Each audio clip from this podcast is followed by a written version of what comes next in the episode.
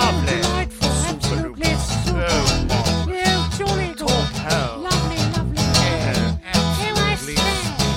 Lo que tú digas con Alex Fidalgo. You'll find us in high places, but we are not your friends. We use you and abuse you all for our untwisted ends. You think that it's your country, it's ours, you silly twits. We're the notorious, happy and glorious, clench your professional Brits. Hola amigas, hola amigos, ¿qué tal? ¿Cómo estáis? Bienvenidos a un nuevo episodio de Lo que tú digas y vaya protagonista el de hoy. ¡Wow! Los últimos episodios han sido Walter Riso, Recuenco, Javier Recuenco y ahora James Rhodes.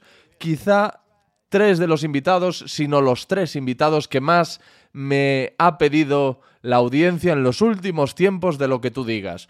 Yo me alegro de haber cumplido el deseo de los oyentes, que además eh, voy percibiendo que ya me hacen peticiones con mucha puntería. Es decir, no piden a la gente simplemente porque les interese o les apetece escucharla, sino que la quieren escuchar conmigo. Piden gente que creen que puede conectar bien conmigo o que presumen que eh, será una reunión productiva la que tendré con ese protagonista.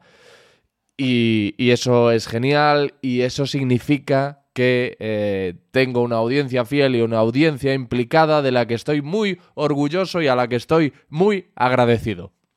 Lo curioso del caso de James Rhodes es que nuestro encuentro se produce después de que un día él me contacte por Instagram para decirme que es oyente del podcast y felicitarme por mi trabajo. Porque estoy aquí colgándome medallas por haber cumplido el deseo de la audiencia, pero en realidad fue James el que, como os digo, contacta conmigo eh, primero felizmente. Ese mensaje en Instagram acaba derivando en el compromiso de conocernos pronto y grabar el episodio que ahora mismo tienes sonando en tu reproductor. Por si quedase alguien que no sepa quién es James Rhodes, por cierto, es un pianista y escritor nacido en Londres que obtuvo la nacionalidad española en 2020. Es autor de Instrumental, un libro donde relata los abusos que sufrió de niño a manos de un profesor y es impulsor de la ley Rhodes, una ley de protección de la infancia y la adolescencia frente a la violencia. Ahora está presentando una aplicación de la que hablamos en eh, el diálogo, estad muy pendientes porque creo que ya está disponible esa app de la que hablamos en el diálogo y que es muy muy interesante y necesaria incluso diría yo. James está casado con la actriz argentina Micaela Breque, de quien hablamos durante la charla, pero cuyo nombre creo que no llegamos a mencionar, así que lo hago ahora, Micaela Breque. Me acabo de acordar sobre la marcha del nombre de la app que os estaba comentando que acaba de presentar James y se llama The Daily News, pero como os digo, lo hablamos en la conversación. ¿Y eh, qué más os puedo decir? James es del Betis, aunque está enamorado de mi Galicia, da miña terra. Ha venido a casa acompañado de unos croissants muy ricos y esa sonrisa tímida que le caracteriza. Se sienta, le doy al rec y esto es lo que pasa.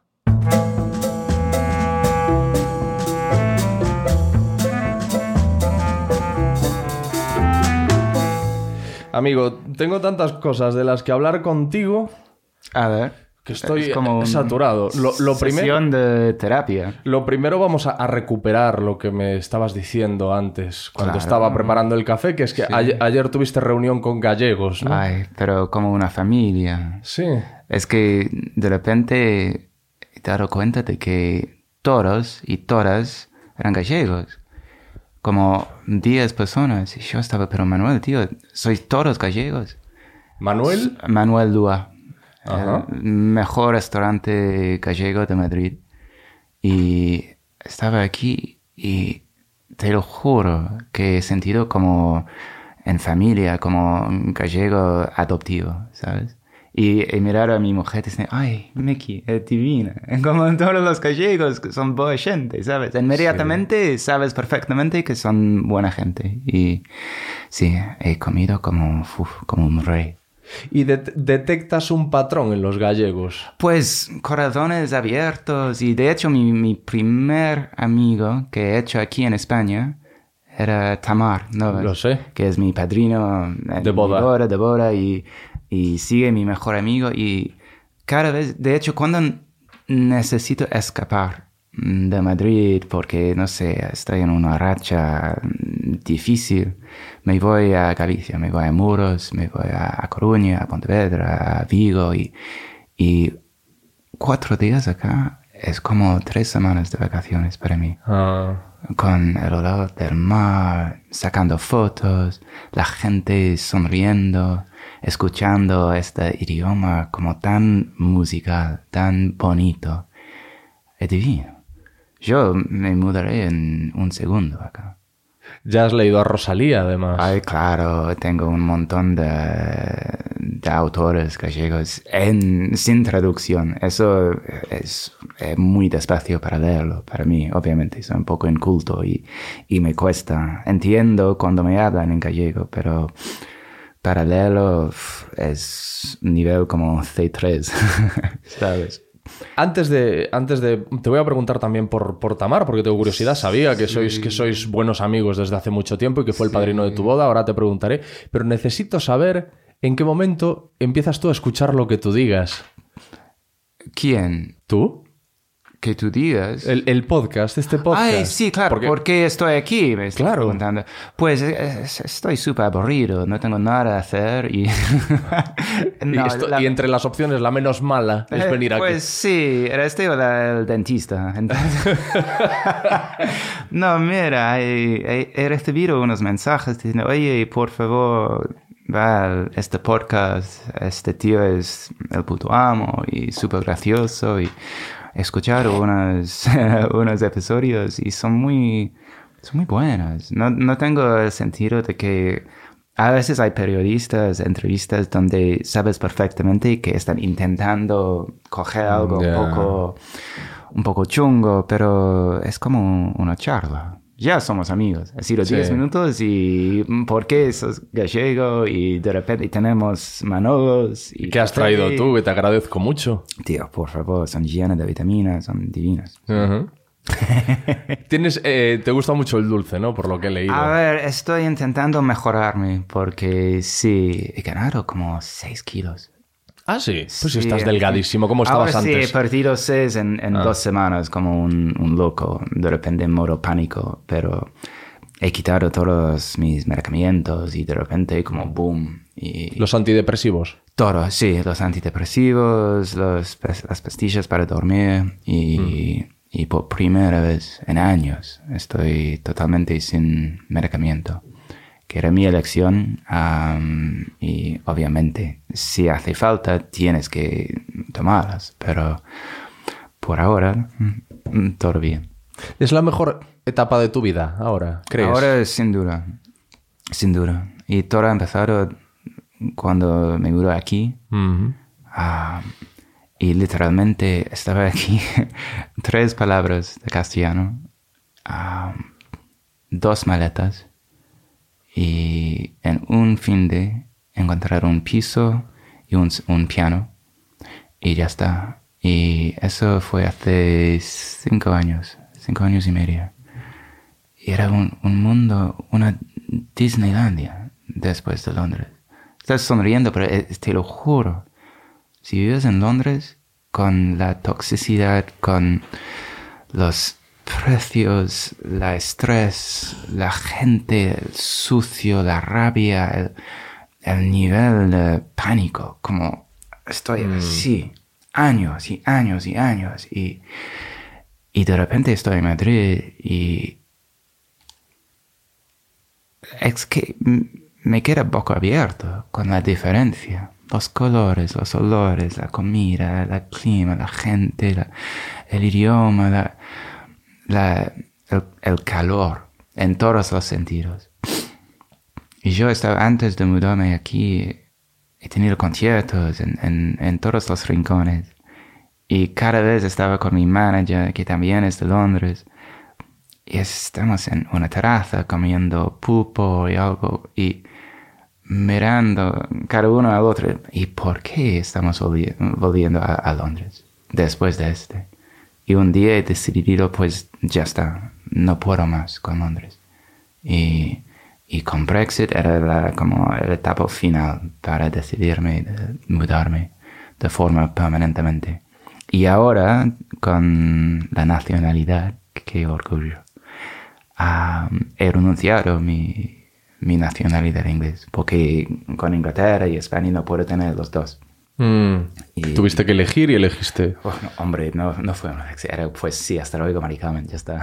El más sencillo del mundo. Y sí, juro, antes del rey y todo. Y con un sonrisa, otro apellido, mi pasaporte. Y pues, ay, es que tengo escalofríos ahora mismo pensando en este. Estaba pensando que lo que tú dices de Londres, Sí. esa tensión, ese estrés, eso lo dicen los gallegos de Madrid. Es eso, y estoy, me parto de risas. Cuando me he dicho, oye, ay, no, no podría vivir en Madrid de tanta velocidad. Yo, en serio, tío, es como después de Londres. Y, y puede ser por eso cuando estoy en Gal- Galicia me siento tan, porque es verdad, el ritmo es bastante menos que en Madrid.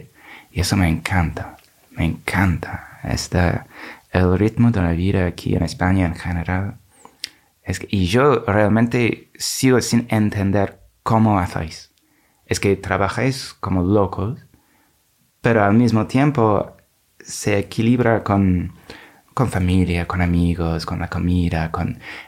Es algo casi mágico, ¿sabes? Es que cenando a las puta 10 de la noche, que para mí es una locura. Para ti es tardísimo. No, no, no, no puedo. De hecho, anoche cuando me han dicho, oye, ¿quieres cenar con nosotros? Yo como un gilipollas, mi respuesta inmediatamente era, sí, claro, por favor, gracias, sin preguntar a qué hora. Y luego me han dicho, bueno, nos vemos alrededor de las nueve y media, diez. Yo sé, bueno, he comido una cena a las siete en casa, un steak con papas al horno y todo. Ajá. Y luego recenar a las 10, 10 y media. Y porque si no, es que no, no como durante el día. Estoy de repente desde la mañana, seis y media, despierto con café, con el perro, y luego el piano todo el día. Y de repente son como las 5 de la tarde estoy como, casi me desmayo con, estoy mareado y sin comiendo nada. Y y por eso sí, a las seis y media estoy- me mu- muero de hambre. Y eso tengo que trabajar un poco más para ser más español con el tema de merienda y, y todo. O sea, tú ahora mismo haces la Warrior Diet, que Sí. es esto una vez al día, Sí, como sí, los cazadores, ¿no? Efectivamente, sí, sí, eso. Y, mm, y, y eso, ¿cómo llevas el... Es decir, tú como no te, no, no te has readaptado todavía a, a desayunar aquí en España. Eso es lo único que, que todavía me, me, me falta un poquito. Es que, mira, en Londres es que la, la comida no es un evento, no es algo... social. No, tampoco algo con o- orgullo, ni es como es, es gasolina para sobrevivir y trabajar. Entonces, bueno, trabajando, comiendo, trabajando, pero comiendo un, un bocadillo de mierda por 10 pavos con unos leys y, y ya está, eso es almuerzo. Y entonces me ha costado un montón adaptarme de esta idea de una, una tostada con tomate.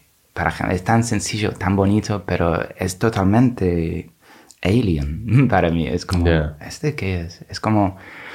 Pero bueno, estoy... ay, es divino tener la oportunidad de aprender cosas así por un- uno- una segunda vez en la vida, ¿no? Cómo comer. Que parece ridículo, absurdo.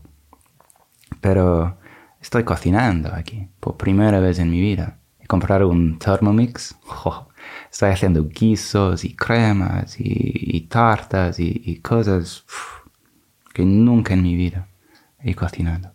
Una tostada como máximo y ya está. Sabes que yo tuve aquí una neurocientífica que eh, habla mucho de la importancia de la microbiota Sí. y decía que eh, si tú viajas y te vas a otro sitio, estás bastante tiempo y empiezas a comer eh, como se come en ese sitio, tu forma de pensar se ve influenciada por cómo te alimentas. Sin duda. Sí. Claro. Claro. Y para mí, encima de, de la comida, es como los, la cultura. Se cambia todo. Es que yo puedo respirar aquí. ¿Sabes cuando estás como... No estás respirando y de repente tienes que respirar? Es como... ah. Eso es como... Pero mil veces más es el sentido que he tenido cuando he llegado aquí. Es como... Ay, los hombros se relajan, puedo respirar y... Luego era un poco luna de miel, el primer año, y luego este como despierto un poco grosero de, oh, Deep Spain, hola, ¿qué tal? con, con, con, con todo, con la prensa, los políticos, la- las redes, todo este, pero eso es como inevitable, creo. Pero a pesar de todo esto, sigo enamoradísimo de este país. La gente, la cultura, con todo. Es, es divino. Decías antes que tú habías dado conciertos por muchísimos rincones del mundo. Hay un, hay un instante, hay un momento en el que tú dices, me voy a, a ir, me quiero ir de aquí, del, de Londres. ¿Por qué eliges España? Porque, porque patatas, porque tantas razones, millones de razones. Yo he, he tenido muchos conciertos aquí y, y también en, en Alemania, pero imagínate el- eligiendo Alemania encima de España para vivir. No, es que... Italia, por ejemplo. No, por favor, no, no, no. Está tan cool. ¿no?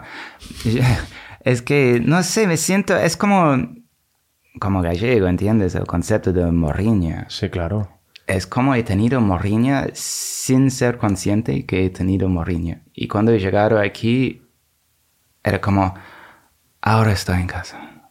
Bueno, y ya está.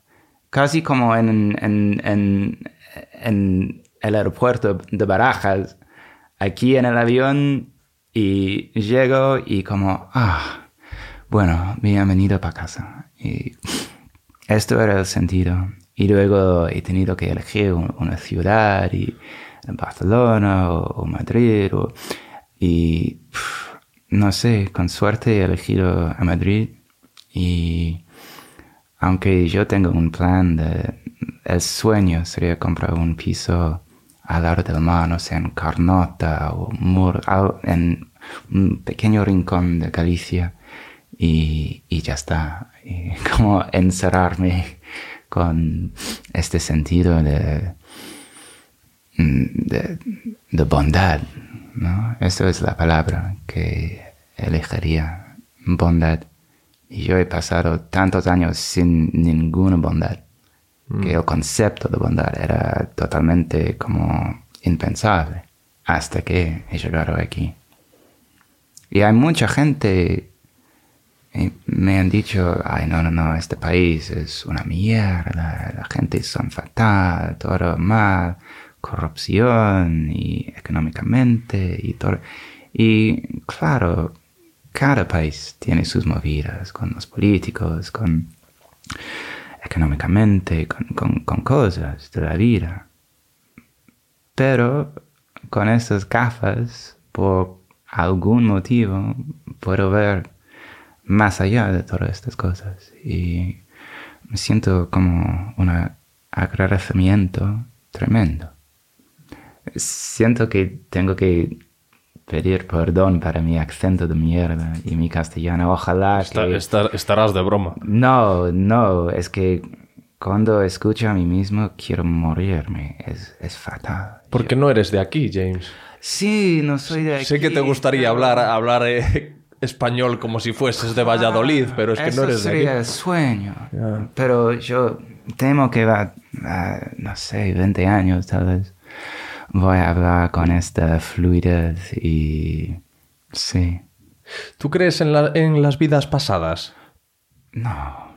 Es que te lo digo porque si alguien que cree en las vidas pasadas, después de lo que tú has descrito, pensaría, yo en algún momento de mi vida fui español y por eso, Ay, puede ser... ahora, alguien que creyese en eso probablemente eh, esgrimiría esa teoría. No, eh, eh, tiene sentido. Si, si eres creyente en, cosas así, pues eh, ningún problema. Para mí es como el destino. Y ya está. Es como... Y qué suerte que lo he encontrado este país y la gente. Y, y tengo la oportunidad para, para trabajar aquí, para girar por España, sacar fotos en, en todas las, las ciudades y ese sueño, ¿no? Antes me preguntabas que de dónde soy en Galicia. Sí, dime. Y te decía de Corcubión. Tú no, no, No, no- caías, pero es que eh, dices que te quieres ir a vivir a Carnota, a. Muros. Sí. Eh, Corcubión es un pueblo de la Costa da Morte, que es... En eh, serio, hablar. Claro, Fisterra, Corcubión, Claro. Carnota, Cerca del Muros... del faro, de este faro tremendo. El faro Fisterra. Oh, sí, es muy bonito, es tan bonito. Y lo más para mí, yo estaba en Muros.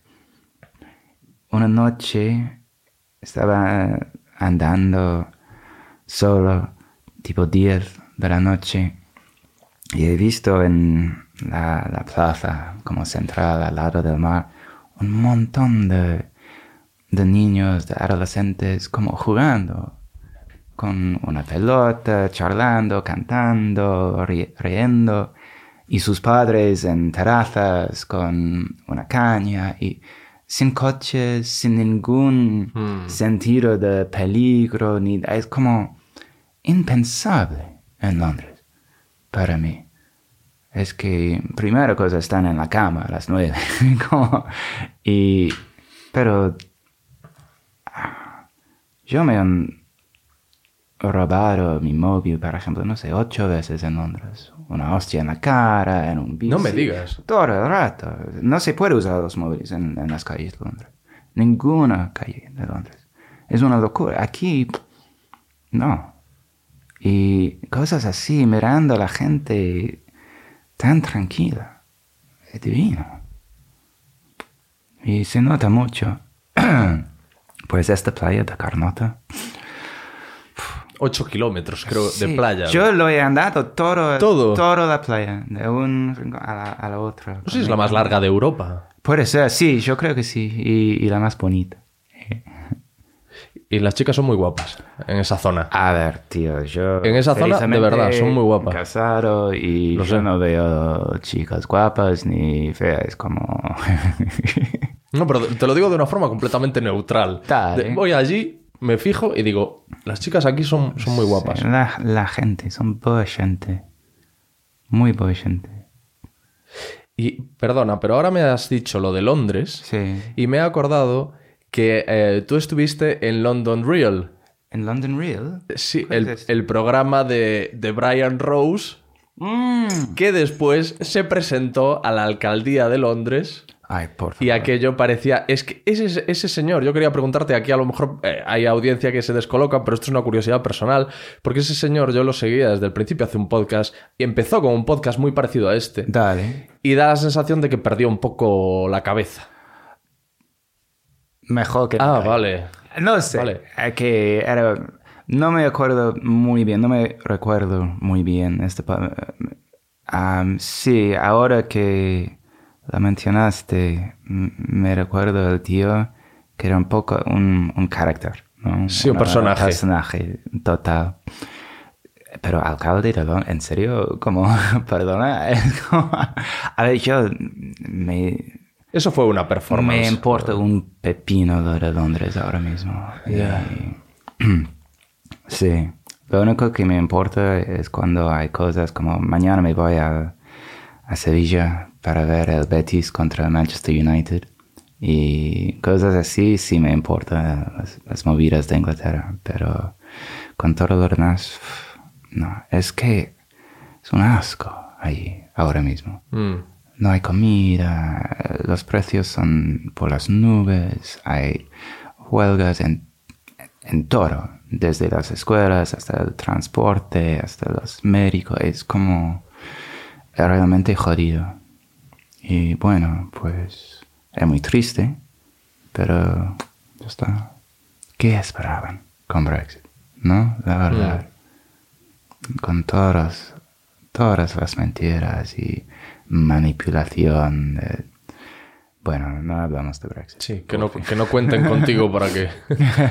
Em, ¿Y por qué eres del Betis y no del Deportivo o del Celta? Ah, ese- eh, ta- eh. claro, que tanto amor por Galicia, pero luego... Eh, yo eh, soy muy fan de Iago Aspas, por cierto. Es un pequeño ídolo mío, este tío. Es que, no, es que, mira, nuestros equipos se elijan a nosotros, no es al revés, ¿no? Es como, desde el primer momento, cuando he visto el Betis jugando, me han enganchado, pero a un nivel que estaba impactante. Y es súper... Incluso Joaquín me ha dicho, pero ¿por qué eres del Betis? Nadie entiende. Y, y lo único que puedo decir es que cuando los veo jugando son como... No son los niños mimados de, de Real Madrid, de, de- de todos los futbolistas con sus pelazos y sus cadenas en oro y su Louis Vuitton y somos, sí, voy a trabajar para 100 mil pavos por semana y, y eh, no son luchadores, son poetas con, con una pelota y, y son muy buena, buena gente los béticos. De hecho, el otro día Borja Iglesias empezaron a seguirme en Twitter. Y era el momentazo de, de Twitter para mí, desde el principio. Yo no lo podría creer que este tío estaba siguiéndome y escribiéndome cosas tan bonitas. Es que la cantidad de veces lo he mirado en mi televisión o en directo con una cara de este tío es como un dios, ¿no? Es como un Peque mirando a Messi por primera vez, para mí al menos. No solo en la cancha, pero también fuera, es como, como una, un ser humano. Es como es un, un caballero, ¿sabes? Y pues nada, soy del Betis y tengo, tenemos, tenemos, tienen mm, una oportunidad tremenda para estar en los Champions el, el año que viene y estoy muy emocionado por este. ¿Tú eh, has- te has informado acerca de la historia del Betis? Un poquito, sí, estaba allí con como en su museo, en su en el Villamarín y, y tengo muchos amigos en, en Sevilla que son béticos y es algo también es, es que este hay un sentido de pertinencia tremendo ser bético. Mm. Es algo universal. En todo el mundo hay peñas de Betis. Y es que no sé, me siento como otra vez en casa cuando estoy acá. Que no soy un gran futbolero, pero el Yo Be- tampoco, ¿eh? Pero el Betis, Es que- eh, te perdiste, hablas, hablabas antes de que Brian Rose es un character, ¿no? Es un Sí. personaje. Y- Manuel Ruiz del Opera, que Ah, era sí, el sí, presidente del Betis, era un personaje. También. Y luego jugaba eh, Benjamín en el Betis, Sí. que hacía las fiestas más sonadas del fútbol español cuando era futbolista en activo. Pues que creo toma que Lopera tenía que presentarse en la casa de Benjamín. Porque a lo mejor hacían fiesta y jugaban al día siguiente o algo Claro, así. Y tenía que ir como- estilo Maradona, ¿no? como el padre, sí. pero como si fuese el padre de los de ellos eh, yendo a buscar a los niños porque están ahí desmadrados y tienen que irse a casa que al día siguiente hay, hay, hay colegio. Y todo. Sí, sí, sí, total. Pero juegan, están en- con Pellegrini. Fue un- una benedicción tremenda tener a alguien así como entrenador y sí, estamos... eh, Me siento muy triste que Fekir está afuera y Mark Batra se, se iba, y, pero hay, hay cosas muy bonitas ahora mismo con el equipo. ¿Y cómo conoces a, a Tamar Novas? Dices, cuando llego aquí, que era una de las preguntas estaba- que quería. Mi, mi mujer estaba invitada a un premio, a ver, a los premios platinos, creo, que estaban en Madrid este año, Ni algo idea. del mundo del cine y todo, lleno de perroflautas y todo. Y, y- pues, olé, genial. Y yo no he conocido a nadie en España, como mi mujer, obviamente, pero ya está. Y, entonces estuvimos allí como pareja y he visto a Tamá en un rincón con su pelazo y su barba y, y ah, él de repente me ha sacado y me ha dicho, Oye, solo quiero decir que he leído tu libro y soy muy fan. Y yo estaba, perdón, eh, como eso también era totalmente como flipante, que hay gente que han comprado un libro mío y... y Tú no sabías quién era Tamar, no habías visto nada suyo. no, no, no, nadie. Es que es súper divertido porque hay tanta gente, como no sé, en los Goya, o- o- que me presentan y son evidentemente, hace cuatro años, cinco años, súper, súper, súper famosos aquí. Y yo estaba, ay, ¿qué tal? ¿De qué trabajas? Y como, están como, pues soy actor y tengo como cinco Goyas y yo no tengo ni puta idea, pero... pero era tan majo el tío, con un nivel de inglés muy alto y am, yo siempre me siento como un poco un, un pulpo en un garaje, ¿sabes? En, en eventos así, quiero esconderme y soy muy tímido y, y entonces he dicho, mira, Taman, ¿quieres fumar un cigarrillo para afuera? Es un poco más tranquilo y am, escondernos un poquito y, y no sé, desde este momento como mejores amigos. Ay, lo amo. Es muy buena gente. Buena gente. Qué bueno. Y tu mujer es de aquí, es española. No, es de Argentina, de Buenos Ah, Aires. vale. Y, y, eh, pero ella vivía en España. Ah, mm, seis meses aquí, seis meses en Argentina. Al principio, como actriz, estudiando aquí. ah, y luego mm, decidió de, de- de quedarse aquí, en Madrid. Y, y bueno, pues genial. Y yo también, como tres meses más tarde, me voy a mudarme, mudarme y, y ya está. Qué suerte, ¿no? Y qué raro un, un inglés y un, una argentina juntos. Nunca hablamos de- ni de Maradona ni de las Malvinas y, y está todo bien. y ya está. Cuando tú la conociste, ella estaba haciendo lo que dice, seis meses en un sitio, seis meses en el otro. O sea, ya erais pareja cuando ella decide quedarse en Madrid. Sí, Vale, vale. Sí, sí, y sí. ella es actriz. actriz y, y mejor amiga. Y sí, tiene una, una alma. Es que. Es que todo el mundo, es que sí. Valorar como, no sé, la belleza, cosas como. Para mí, la- lo más importante es, es si alguien está como bondadoso. Eso es lo más importante. Si alguien va a ser como amable, ¿sabes? Si te da paz. Eso. Y con suerte tiene todo lo demás encima de este, pero lo más importante para mí es, no sé, alguien que sea amable, ¿sabes? Gentle, como dulce. Es muy importante porque a las 4 de la mañana, cuando los lobos están en la puerta y tú estás como, "Ah, quieres a alguien para achucharte, ¿sabes? Y, y tranquilarte y con, con, con empatía, ¿no? ¿Y cómo la conociste? Ah, yo es muy raro y he escrito mi primer libro y alguien ha regalado mi libro a ella.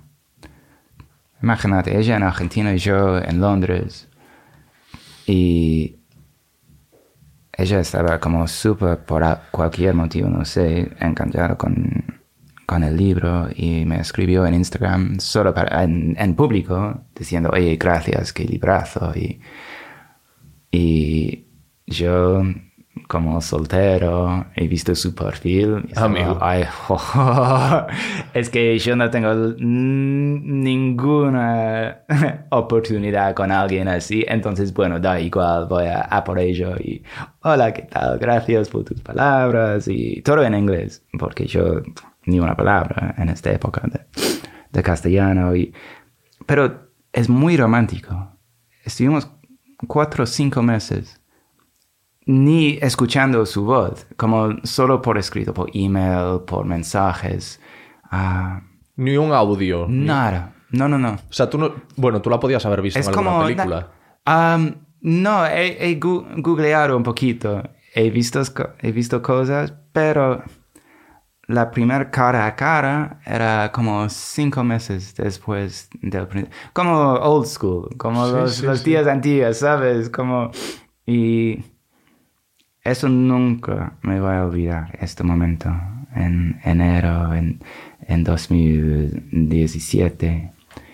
Ah, yo he tenido un concierto en Murcia era una época tremenda. Yo he tocado, no sé, en Alemania y Londres y luego Murcia, Madrid, Londres, Dresden, Argentina, Londres, México, Nueva York, Colombia, Londres, y todo en como dos semanas. Era, no sé, 300 horas en un avión en, tres semanas. Era una pasada.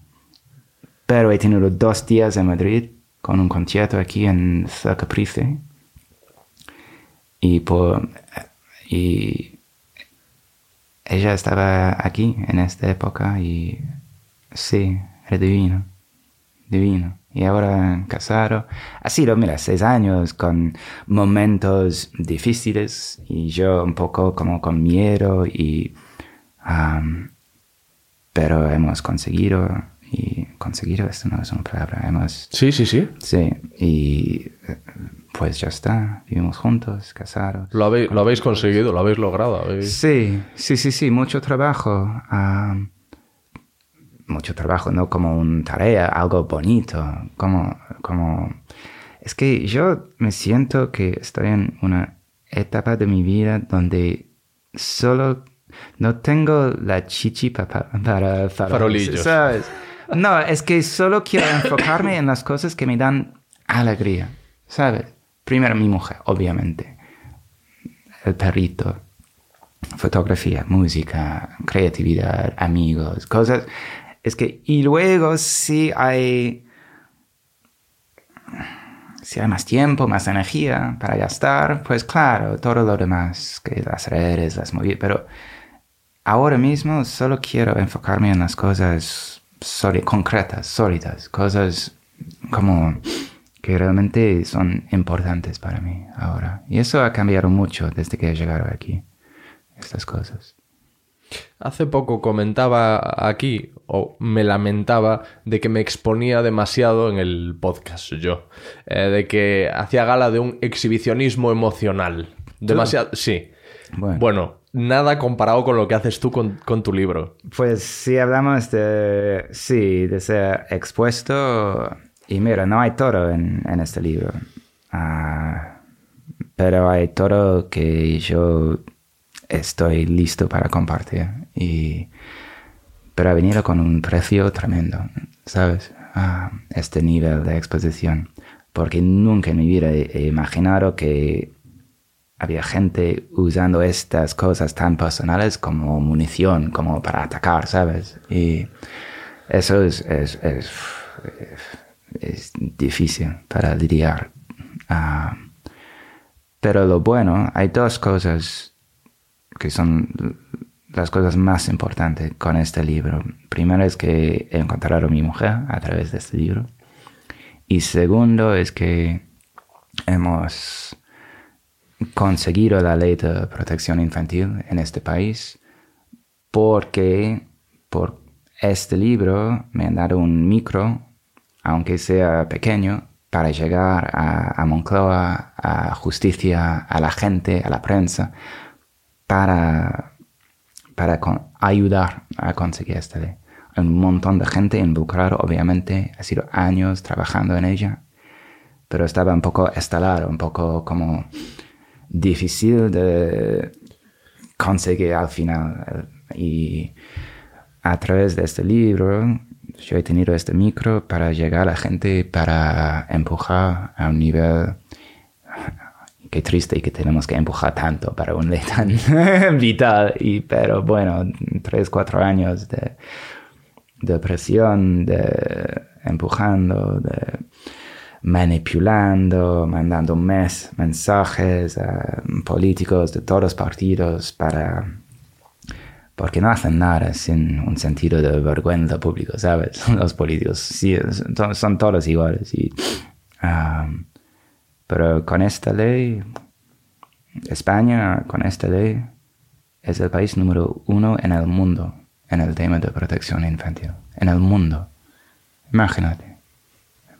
Pues entonces, estas dos cosas, mi mujer y la ley, vale la pena ah, escribir el libro. ¿Me puedes explicar la ley con Sí, tus palabras? uf. En pocas palabras, hay cambios, es una ley orgánica y con muchos cambios de lo de anteriormente. Para ejemplo, el tema de prescripción ha cambiado como es totalmente distinto. En lugar de como tener cinco años desde una edad de 18, tienes como hasta 35, hasta 40 para, para buscar justicia, para denunciar. Am, hay cosas con entrenamiento de los jueces, hay cosas en las escuelas, por ley ahora tiene que tener protocolos como súper, súper avanzados y súper mm, tiquismiquis, no es la verdad, pero estamos, es que no sé, es que yo cuando era un peque, había una profesora que me me ha visto con sangre, como literalmente momentos después de ser violada, y, y no hice nada, es como no hizo nada. Ahora mismo... Y se lo llegaste a contar, ¿no? Le llegaste a contar Sí. lo que te había pasado y... Sí, y ya está. Eso es Muchos años más tarde. Pero, pero incluso ella sí, se, va, se iba al director. Oye, hay algo muy raro aquí. Eso no, y el director, no, tranquilo, es un poco maricón este tío, este peque. y, Eh, los años 80, ¿no? sí, ¿Sabes? Y- sí, sí. Pero ahora, por ejemplo, con la ley sería un delito de tener, incluso sospechar algo de esta forma sin denunciar al menos a, a, a- a- a la persona explícitamente en la cole para lidiar con cosas así. Y, y hay, hay cosas muy bonitas. Por ejemplo, otra cosa, una víctima de violación infantil anteriormente ha tenido que dar testimonio como en plena vista de su violador. Mm, Y hay casos de peques como literalmente meando encima. al ver a su violador. Claro, con el violador preguntando y ahora mismo ni de coña, una sola vez, porque anteriormente con la policía, con la escuela, con la familia, con los psicólogos, con la juez, con los abogados, como cinco veces, seis veces. Ahora una sola vez, protegido, con un equipo para cuidar y proteger y ayudar a navegar, cosas así. Eh, hay- Esta ley ha cambiado todo. Porque yo cuando he llegado aquí, cada puta semana en las noticias, otra historia de violación infantil, de en no sé qué, en la iglesia, en los equipos de fútbol, en, en familia, en las escuelas. Y, y es como, bueno, cada semana, ¿qué pasa? Es que los niños son invisibles a los políticos, no pagan impuestos, no, no se votan, no, es como no ganan dinero y es muy triste. Y yo como tan ingenuo, tío, como yo después de mi primera reunión con, con Sánchez de Moncloa y quiero decir también, de, yo da igual quién era Moncloa. Si era Pascal, yo haría exactamente igual. Como, oye, tío, eres el presidente, puedes ayudar con esto y bueno, vamos a Moncloa. Pero en esta época era Sánchez, estaba ahí. Y después de eso, me, acuerdo perfectamente como diciendo a la gente, no sé, en las redes o en la prensa, oye chicos, mira, existe esta ley, está casi listo encima de la mesa y el presidente me ha dicho, sí, me ha prometido que iban a hacerlo y va a proteger nuestros niños, nuestras niñas y esperando la gente preguntar cómo podemos ayudar, genial, ¿qué necesitáis para conseguir? y la realidad es como, vete a tu propio puto país, maricón rojo de mierda, deja a nuestros niños en paz, somos como... eh, yo estaba absolutamente flipando con este. Eso era el, como la hostia en la cara de, joder, pero ¿qué pasa? Literalmente no he tenido explicaciones por este nivel de rabia. Sobre- no era sobre impuestos, sobre, pero sobre protección infantil. Es como... Y de un día a otro era una división en la prensa, con, en las redes, en todo. De repente estaba, no sé, un, un rojo de mierda. Sí, o- así. y pues nada, y por eso me ha costado cosas, no solo las amenazas de muerte, de bombas, de mm, Vox quieren deportarme literalmente en Congreso. Yo me quedo un poco confundido, la verdad. Pero bueno, y he seguido empujando, empujando. Yo no quiero charlar de este tema en forma pública. Cada vez lo hago es como abriendo una herida brutal y quiero suicidarme y es horrible. Pero era la única manera de conseguir la ley. La única. Cualquier otra manera, claro, sería mucho, diez mil veces más sencillo, más fácil, a un nivel personal para mí. Pero bueno, ya está. Lo hemos conseguido, está en vigor y yo, bueno, hablo de este tema cuando, cuando necesito, cuando va- pienso que va a ayudar a la gente. No solo abusos, pero eh, salud mental. Creo es- esto es la siguiente pandemia, eh, lo de salud mental. Y porque es Sigui- importante. Siguiente o, o ya. Oh, ya, no, claro, está, estamos, y, y también, qué triste que si yo estoy como entre pagando la, luz o comer, voy a encontrar 70 pavos para mi hija ver un psicólogo privado. No, ni de coño.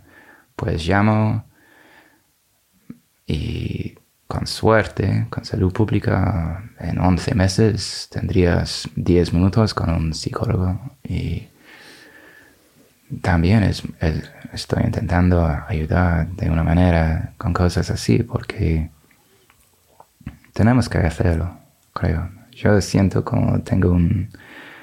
Es my duty, ¿no? Una responsabilidad. Sí, una responsabilidad, pero incluso más allá de este, que es como un debe. de- Una obligación. Claro, una obligación de intentar al menos un, un pelín devolver lo que me han hecho como... Me han hecho...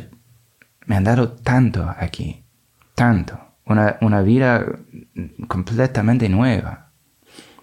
Entonces, bueno, por eso es importante de, de hacer ciertas cosas, acciones, ¿sabes? ¿Con qué argumento Vox quiere deportarte? Ah, Pues hay muchos. Ah, que mi nacionalidad era un asunto corrupto y ilegal, que por cierto es totalmente una mentira tremenda. Cada semana hay un futbolista o algo dado la nación por decreto real y yo podría fácilmente comprar un piso y, y ganar la nacionalidad. También estaba en la lista. No, no hay un, un español menos porque yo tengo la nacionalidad. Son distintas vías para lograrlo. Y ah, es que no me gustan Vox. No entiendo por qué. es que no, la verdad, bueno, cada una tiene su- sus cosas, ¿no? Ah, tendrías que preguntar a ellas. Pero no sé, el tema de político mejor no entramos Mm. porque porque lo que he dicho anteriormente, quiero enfocarme en... Es que mira, lo- los políticos, los buenos, quieren entrar en la política para mejorar la vida de la gente. ¿No? Es bastante sencillo.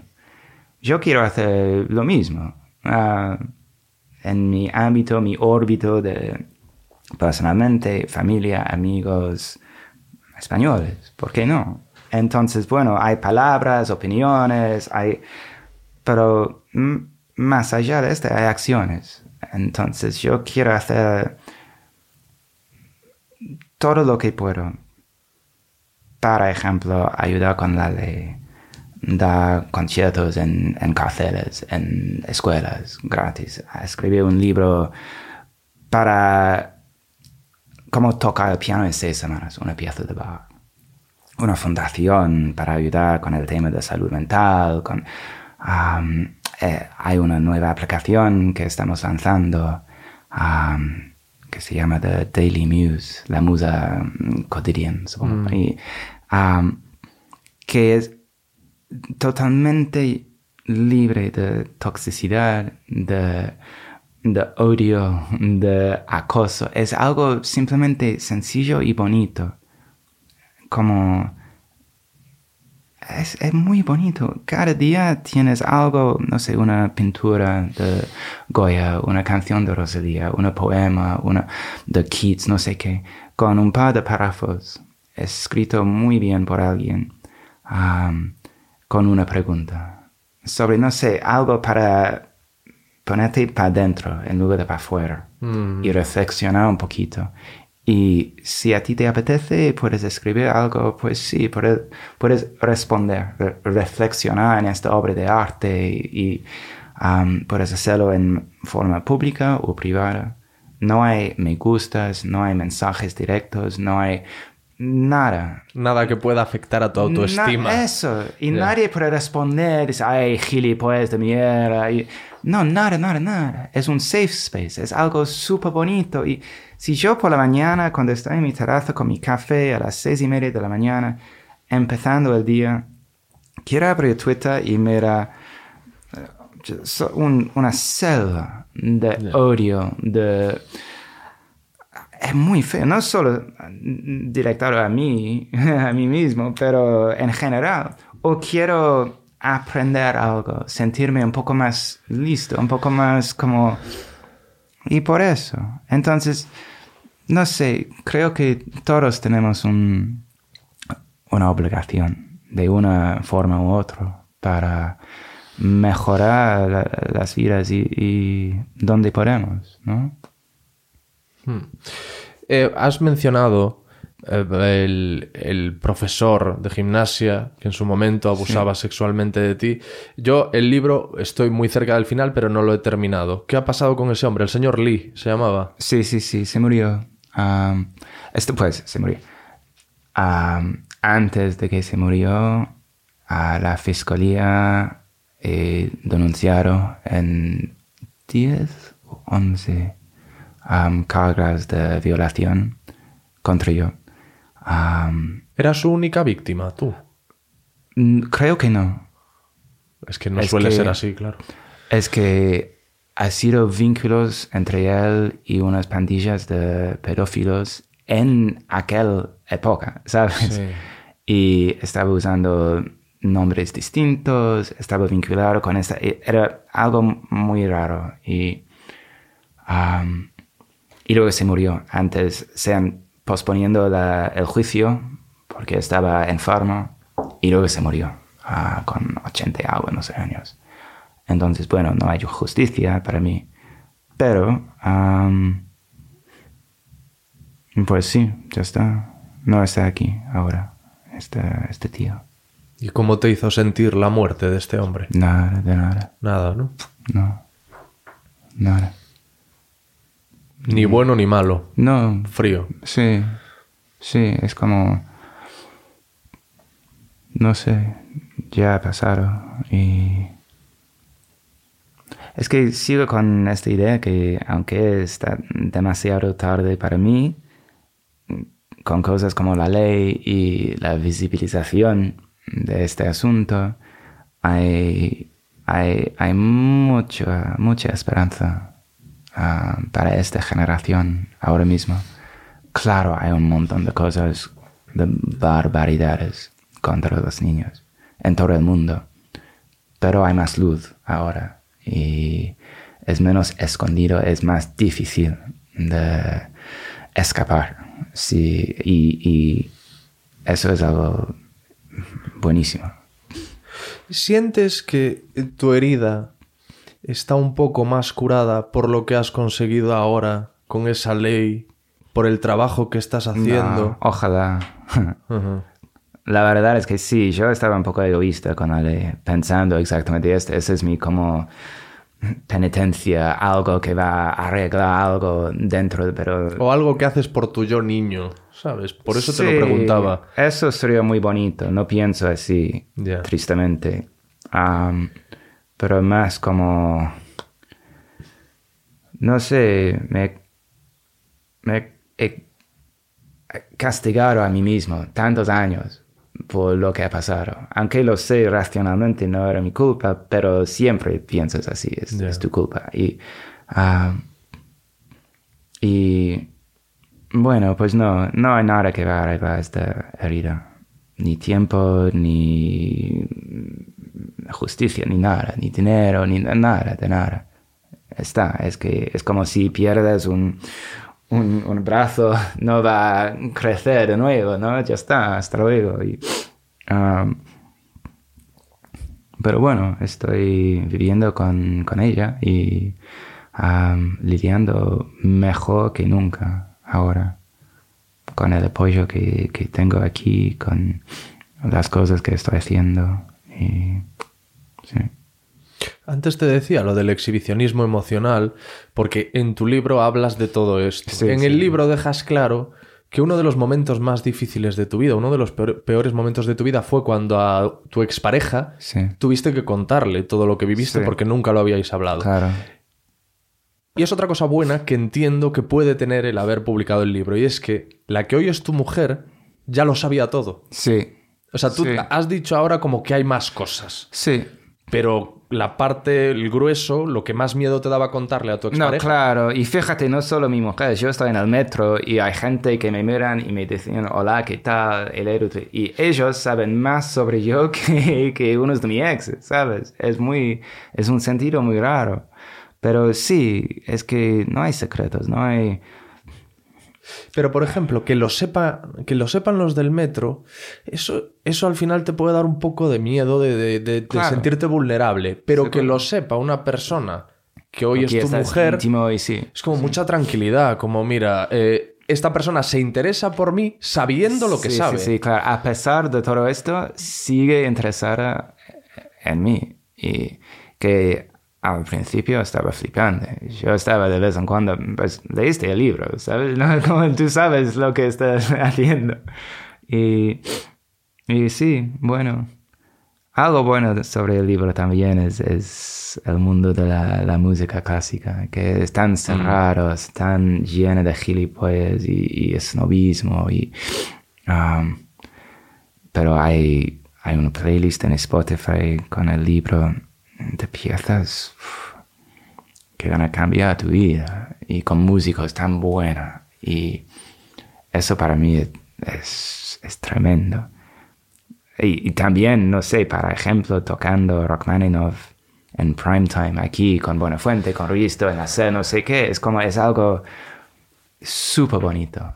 Tocando Schumann o Beethoven o Liszt a las nueve de la tarde en, en la sexta o Antena 3, no sé qué, como en Movistar, es, es genial, ¿no? O tocando en las noches de botánico o en Sonar o en el Teatro Real, en el Liceo, da igual, pero con, con adolescentes, con... eh, Es algo... Para mí esta música es la única cosa consistente en mi vida, la única, desde como mm, siete añitos. Ah, es como una droga sin efectos secundarios negativos, que es gratis, que es totalmente a explotar mi mundo, ha salvado mi vida.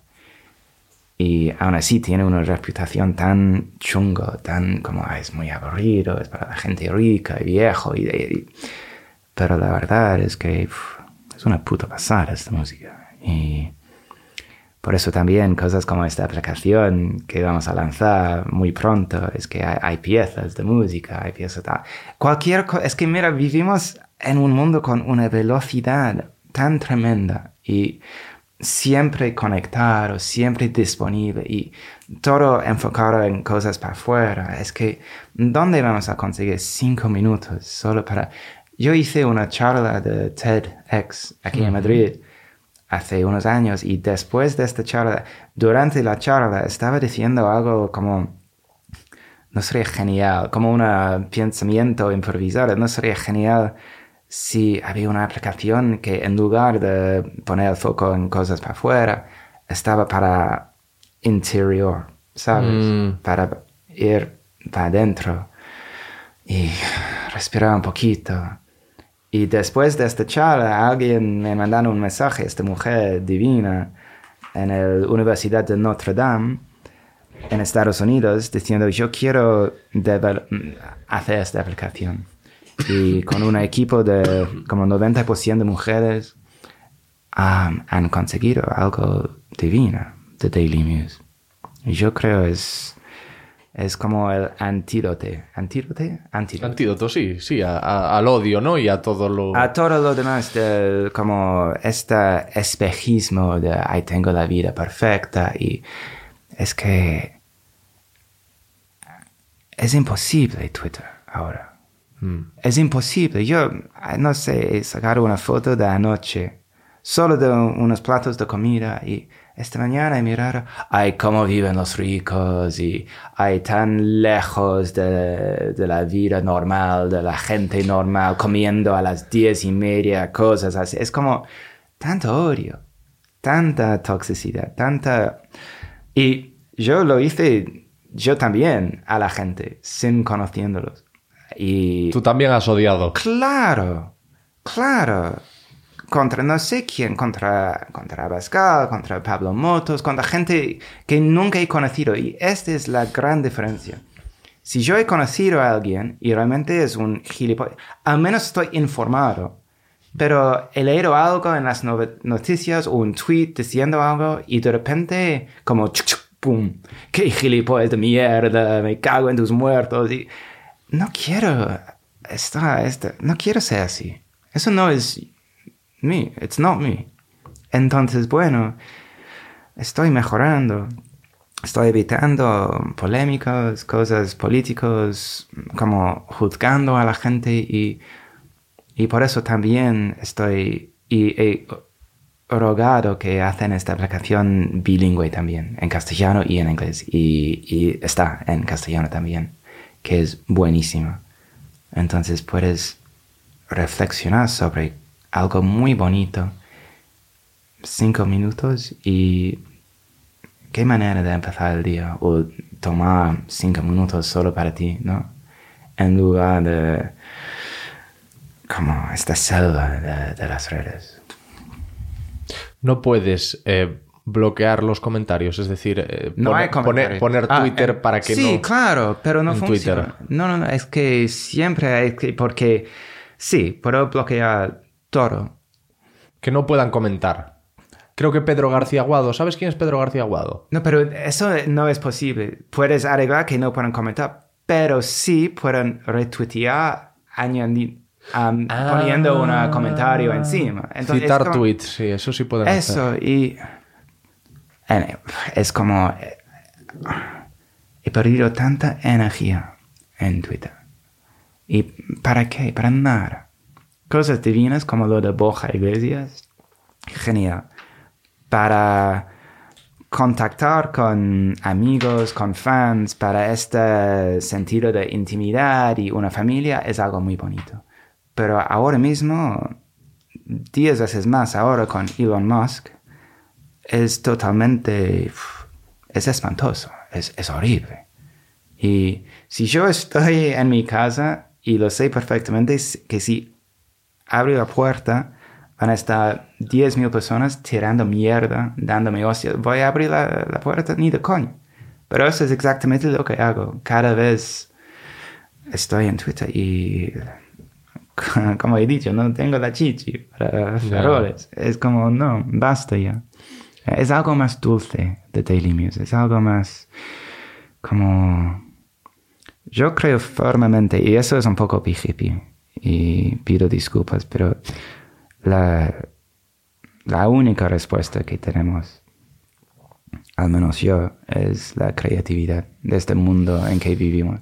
Y creatividad tampoco es como tienes que escribir una novela o ha- hacer una pintura de puta madre. No, cocinando, fotografía, bailando, cu- cualquier cosa que es distinto, que va como internamente, es súper importante.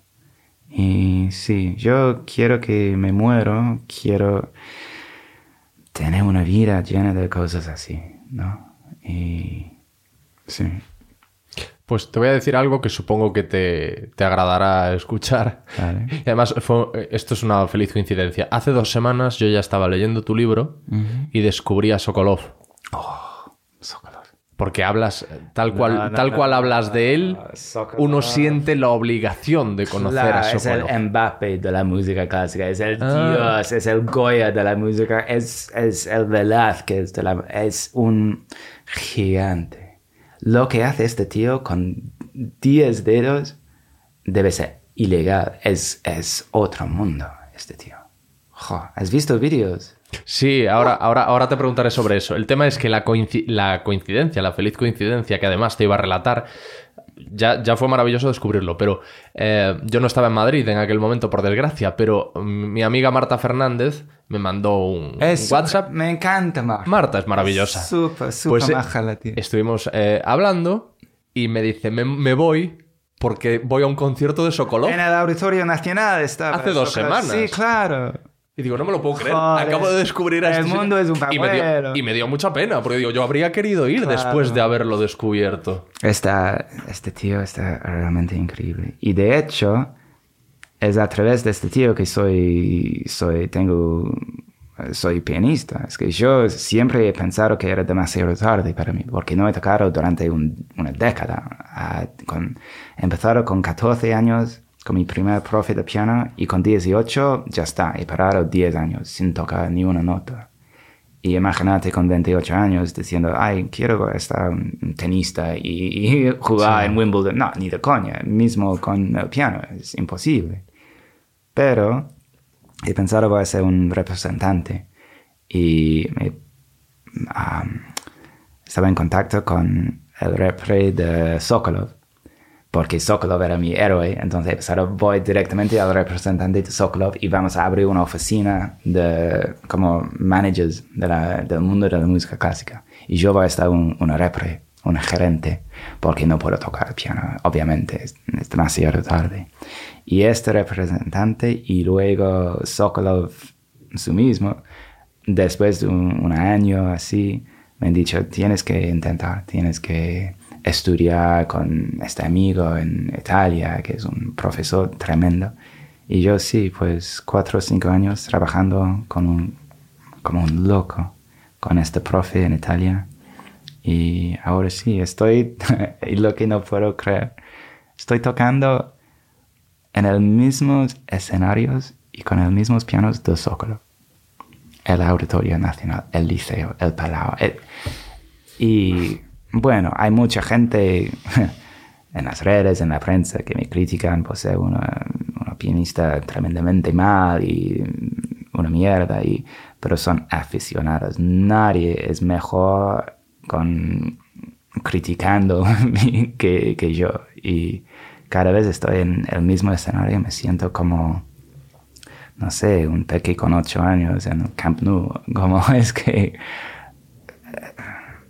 I don't belong here, no, no me pertenezco aquí, ¿sabes? Es como, ¿cómo esto ha ocurrido?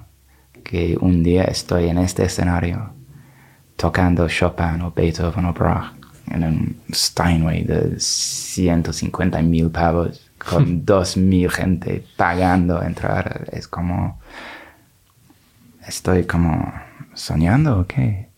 Y esto es divino. Qué suerte. Es un mundo curioso el de los críticos. Yo no sé dónde leía el otro día que un- a un pintor como coño le va a importar lo que diga alguien que no ha hecho un buen cuadro en su vida. Claro. Entiendo, es que, mira, cada uno su opinión divina. Yo no tengo ningún problema con los críticos, buenos ni malos ni nada. El problema que yo tengo es cuando hay un nivel de... Para ejemplo, un crítico al principio escrito algo muy bonito en el país sobre yo. Y un músico tremendo, una pianista tremendo y ha dicho algo como yo conozco mucho del mundo del clásico, pero para evitar un sentido de sesgo, no sé, porque estaba enganchado con el libro y lo he mandando un disco de este tío, de James, a- al mejor pianista de España. No sé nombrado, pero... Y este pianista me han dicho, ay, este tío es realmente especial y bueno. Y yo estaba pues encantado, gracias, genial. Y literalmente unas semanas más tarde, después de un foto yo con Sánchez, te lo juro, siete, ocho artículos durante seis meses. James es el peor pianista del mundo mundial. Tenemos que deportarlo a Gibraltar. Es un Después de la foto. marketing. Después, al menos tener la integridad de decir, mira, esto es totalmente político. Es que no puedes cambiar de opinión tan agresivo dentro de dos semanas, ¿no? No puedes decir a alguien, ay, eres el mejor pianista que he escuchado en, en- en años y una semana más tarde eres el peor músico de, de- de la planeta. La misma persona. La misma persona. Amigo. Eso es el- mi punto. Es que es el mismo persona, el mismo periódico, lo único Ah, diferente. vale, yo pensaba que habías empezado a leer eh, y artículos eso- negativos después de estar con Sánchez, pero no de la misma persona. Y, pa- y amigos de amigos. O sea, tú tienes los dos, tú puedes enseñar un artículo en el que esa persona Sí, habla sí. de maravilla de Sí, ti y el siguiente en el que dice que eres pésimo. Hostia, qué curioso. Curioso, ¿no? Eso es la, la prensa ahora mismo. La mayoría de la prensa. Es todo... Es muy triste. Pero sí, y por eso cuando leo críticas me, me pone un poco como, ay, no puedo tomarlo tanto en serio. Tíos así, que se autodefinen como super cultos, como super educados, entienden todo sobre la música clásica y, y no sé, hay gente diciendo que soy, soy peligroso del mundo de la música clásica. Es que, por favor, es como si Bach era heroína o algo, es como peligroso. ¿Por qué? Porque llevo vaqueros mientras toca, y toco y, y hablo desde el escenario un par de minutos con un poco de contexto sobre Bach y ¿por qué no? No soy el mejor pianista del mundo, 100%. Pero bueno, en un día bueno, con muchos ensayos, puedo tocar bastante bien para, para mis expectativas, que son tremendamente altas. Y, y ya está. En España hay muchas historias de artistas que rompieron con el protocolo relacionado con su género musical Sí, sí. y también sufrieron muchos ataques y Es normal, mira Serrat. y. pero no solo músicos, todo el mundo. Es que no sé qué ha pasado, pero de repente es como un, un deporte nacional de atacar por cualquier motivo. Es, es realmente increíble. Es como sobre, sobre un, una tortilla con o sin cebolla. Es una guerra mundial. si yo hace un par de años estudiara un plato de comida estaba comiendo, nada, normal, como, ah, estoy comiendo, qué rico. Y alguien 100% en serio me ha respondido diciendo, a ver, señor Rhodes, cada ocho segundos muere un niño de hambre en este mundo. Y tú estás publicando fotos de comida que sinvergüenza. Pero y estoy pensando, pues, ¿cuál es la respuesta de algo así? No, no puedes discutir, explicar, debo pedir disculpas. Es como, vivimos en un mundo donde no hay filtros, ¿sabes? Es que, y, y yo también soy culpable de esto. De repente tenemos como la, la oportunidad de, sin pensar, escribir lo que queremos. Una crítica en Amazon, un tweet, algo en un Facebook, en Instagram, un, un privado. En el mundo, yo cuando era un peque, imposible mandar un mensaje a mis ídolos. Ahora, en Instagram, boom, envía mensaje, oye, piece of shit, fuck you, boom. Y no pasa nada de vez en cuando, pero cuando estás recibiendo 500 por día, y están orquestadas, son bots de la extrema derecha o hay amenazas o están mandando fotos de tu mujer o fotos de profes de gimnasio diciendo chúpame Jimmy, jajaja. Y es como llega un punto en que, ¿qué estamos haciendo? ¿Eh? ¿Queremos vivir así? Realmente hay, hay, hay tantos problemas en este mundo. La respuesta siempre para mí es, es la bondad, ¿no? Y por eso mejor que quedar un poco fuera de las redes, enfocarme en cosas bonitas y más, más dulces. Te voy a contar algo que me sorprendió poderosamente relacionado con el podcast. Hace poco estuvo aquí una azafata de vuelo. Y una de las anécdotas que me contó es que ella como azafata tuvo a un pasajero que no le hacía ningún caso a los azafatos cuando se dirigían a él, que terminó escupiéndole al comandante, No.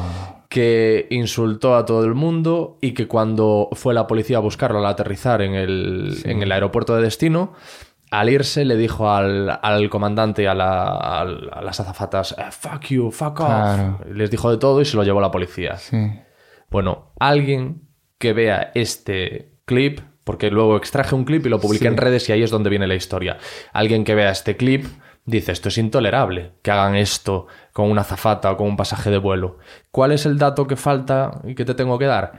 Que todo esto se produjo, se inició porque el hombre no se ponía la mascarilla. Claro. Era en plena pandemia Sí, sí, y la azafata, que la azafata no decide las cosas, porque No. la a la azafata le dijeron, tienes que poner dile a la gente, dile a los pasajeros que tienen que llevar todos la mascarilla porque es lo que nos han ordenado hacer. Sí. La azafata cumplió, le pidió a, esta- a este pasajero que se pusiese la mascarilla y no le hizo ni caso en todo el vuelo y estaban desesperados y no sabían qué hacer con él. Pues con este añadido de la mascarilla se llenó de insultos el, Claro, el clip claro, por la mascarilla, que la mascarilla además no es nada importante en la historia. Es un el, símbolo, conte- es el contexto, es sí, lo pasó en este contexto. Pero de repente, el, el- la- el simple hecho de mencionar la mascarilla borró la empatía Claro, de un montón de personas 100%. para entender lo que le estaba pasando a esa Y eso azafata. se ocurre todos los días. Y al relatártelo yo, como te lo estoy re- relatando, me van a sacudir a mí. Pero es muy significativo y está muy relacionado con lo que tú estás Sí, sí, contando. sí. Y hay una palabra en inglés que no se puede traducir en español. He intentado, pero no existe. Esta palabra entitlement. Que es de este sentido que, no sé, las reglas no se aplican conmigo. A mí. A mí soy diferente, soy distinto. Es como, eso es uno de los motivos que he ido de Inglaterra. Porque en Inglaterra eso es el mundo de entitlement, como somos mejores. No necesitamos a Europa.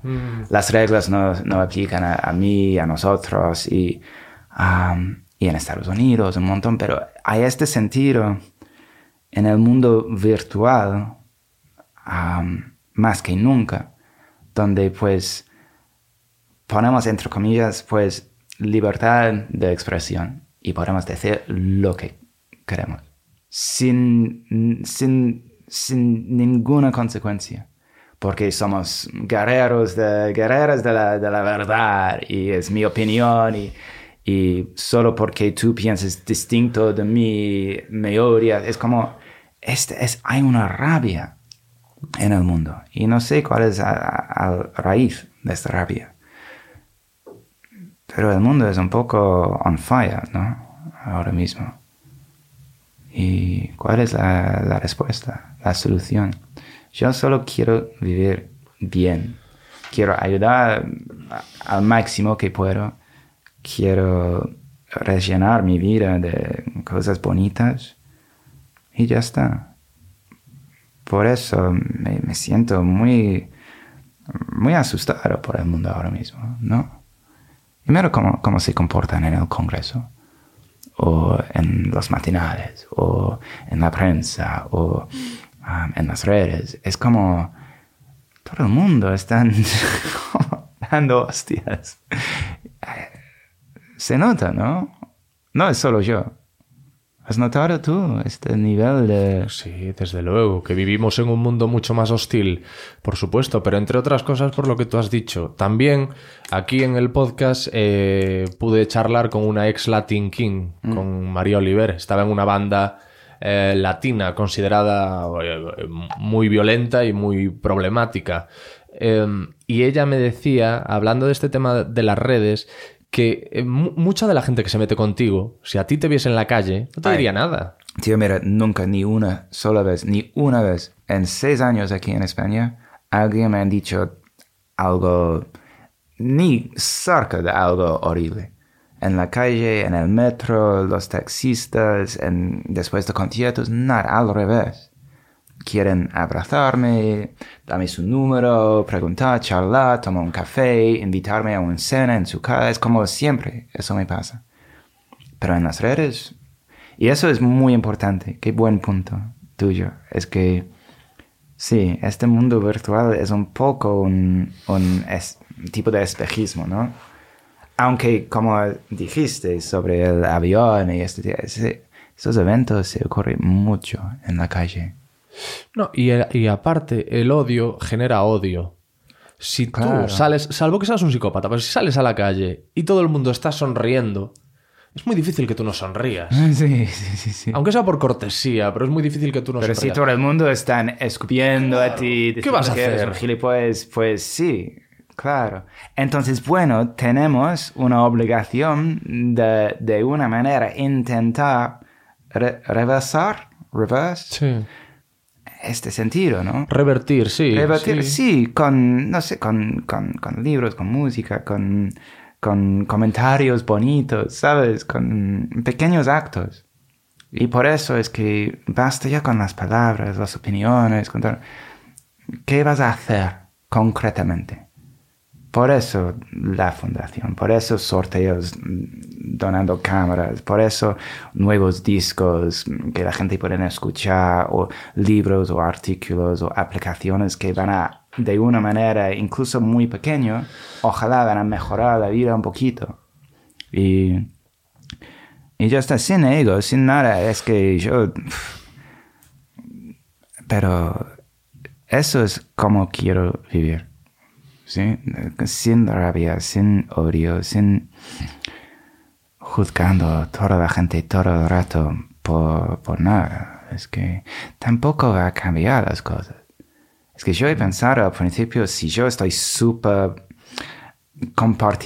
compartiendo mi- mis opiniones políticas, eso va a cambiar las cosas. Y de repente, no sé, Vox van a desperecer. Y, no, no, Eso no tiene sentido. ni de coña. Entonces estás, desde el principio, vas a perder. Nunca vas a conseguir lo que quieres con esta- estos tipos de comentarios y tweets. Con las acciones, sí, puedes efectuar un cambio que, aunque sea pequeño, puede crecer. Si todo el mundo hace lo mismo. Tú tienes tendencias autodestructivas, eso queda Mm. eh, patente en el libro. ¿Cómo te afecta entonces precisamente ese odio del que estamos hablando? Pues yo mucho menos ahora estas tendencias de... Mucho, mucho menos. De hecho, casi, casi no hay ahora.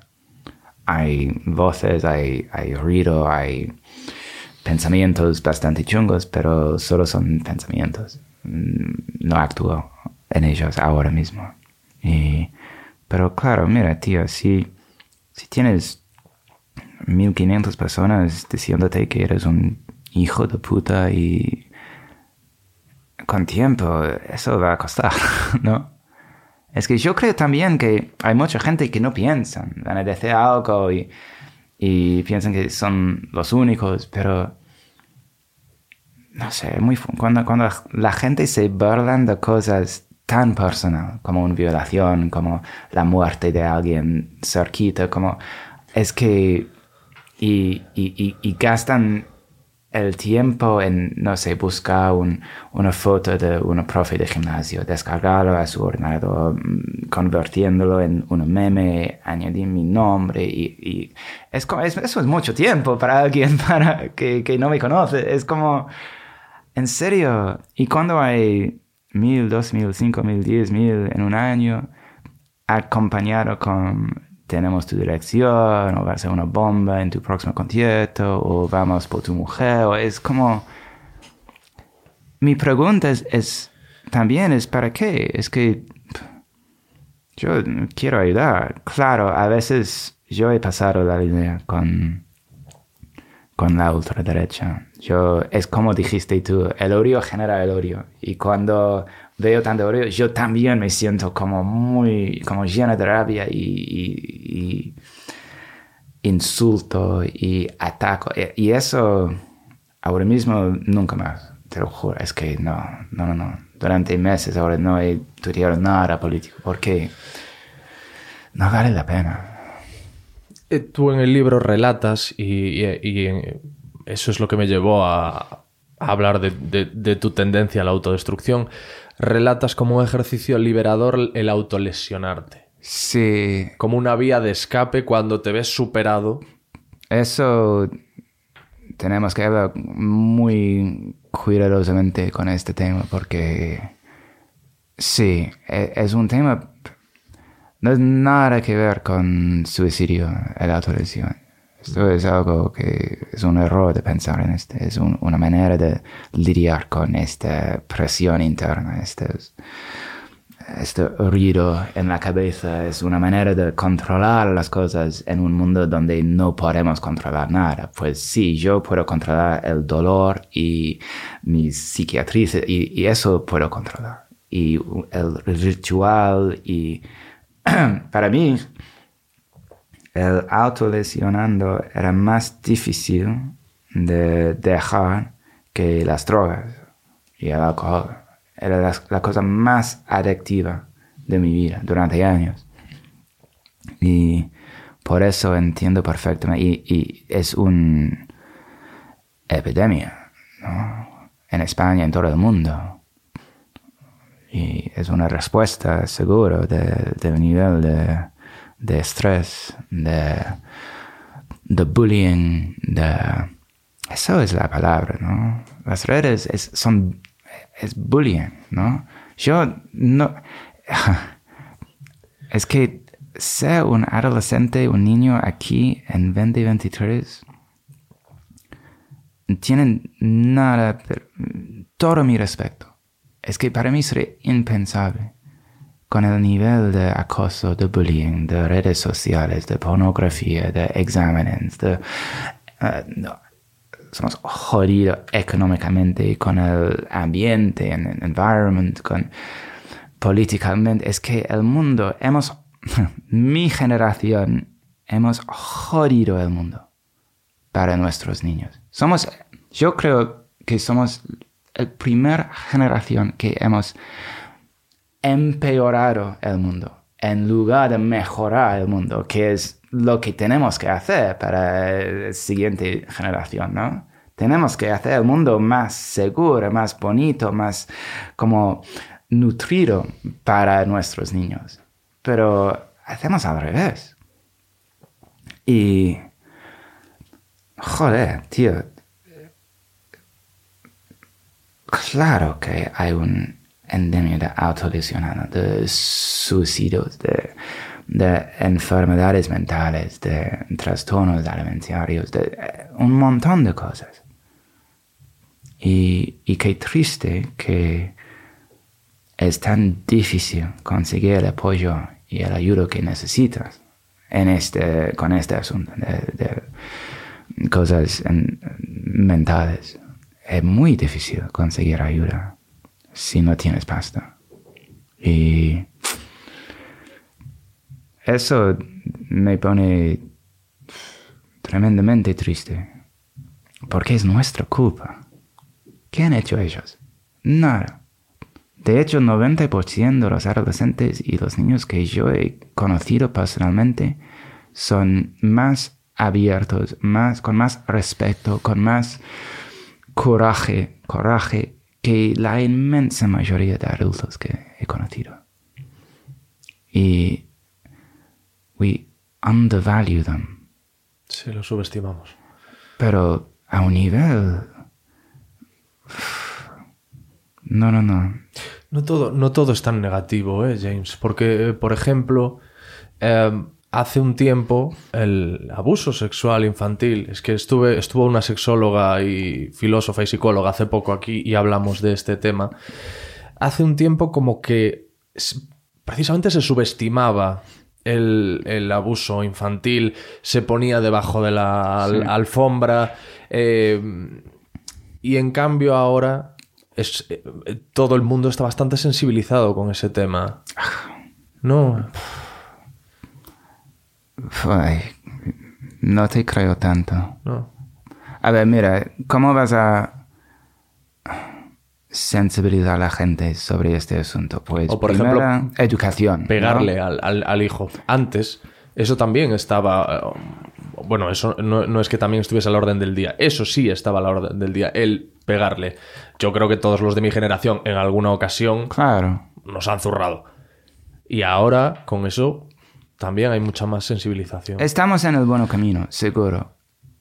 Pero, mira, si tú tienes ocho añitos y eres víctima de, abuso sexual intrafamiliar, en tu mundo es lo más normal del mundo que tu padre viene en tu cama en la mitad de la noche, porque, porque eso es tu mundo, ¿no? Y si en la escuela no te enseña que esto no es normal, que hay diferentes tipos de tocar y cuál es apropiado, cuál es no.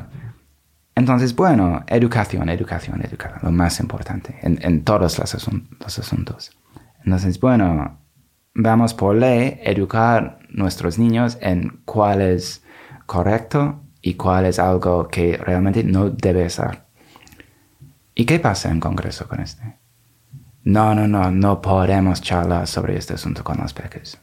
No, no, no, debe ser ilegal. Dejarlo para, para el padre. Es que... Entonces sí, intentamos, sabemos lo que tenemos que hacer, pero tenemos que luchar tanto para algo tan básico. Es como, ¿por qué tienen tanto miedo de, de educación? De, no estoy hablando de, alguien en concreto, es que es como en el mundo, es como, es casi, tenemos alergias a, a, a- a la información, ¿no? No entiendo, no quiero ser como en un ámbito que es hecho de exactamente, la, la gente exactamente igual, que piensen exactamente igual. Yo quiero entender todo lo que están pensando.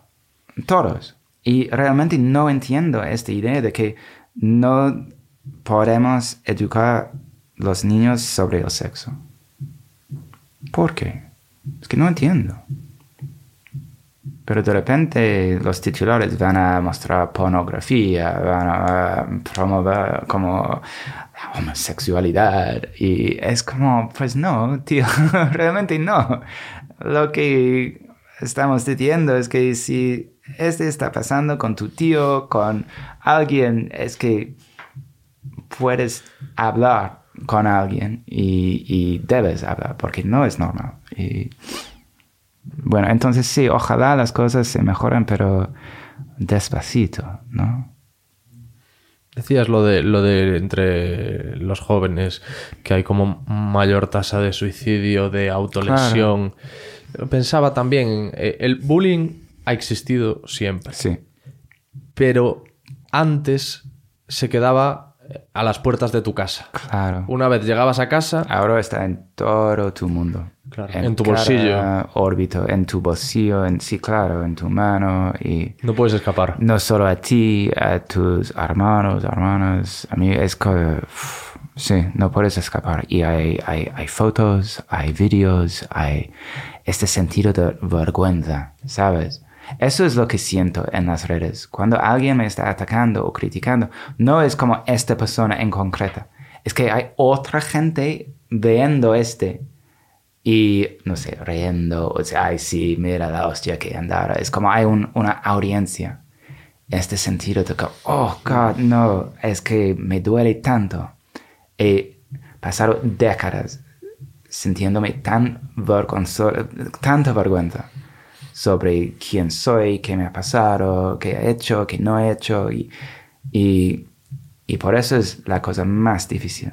Entonces sí, claro, este nivel de bullying con los peques, donde está en todo el mundo y todo el mundo es tan consciente y mirando, es, es muy fuerte.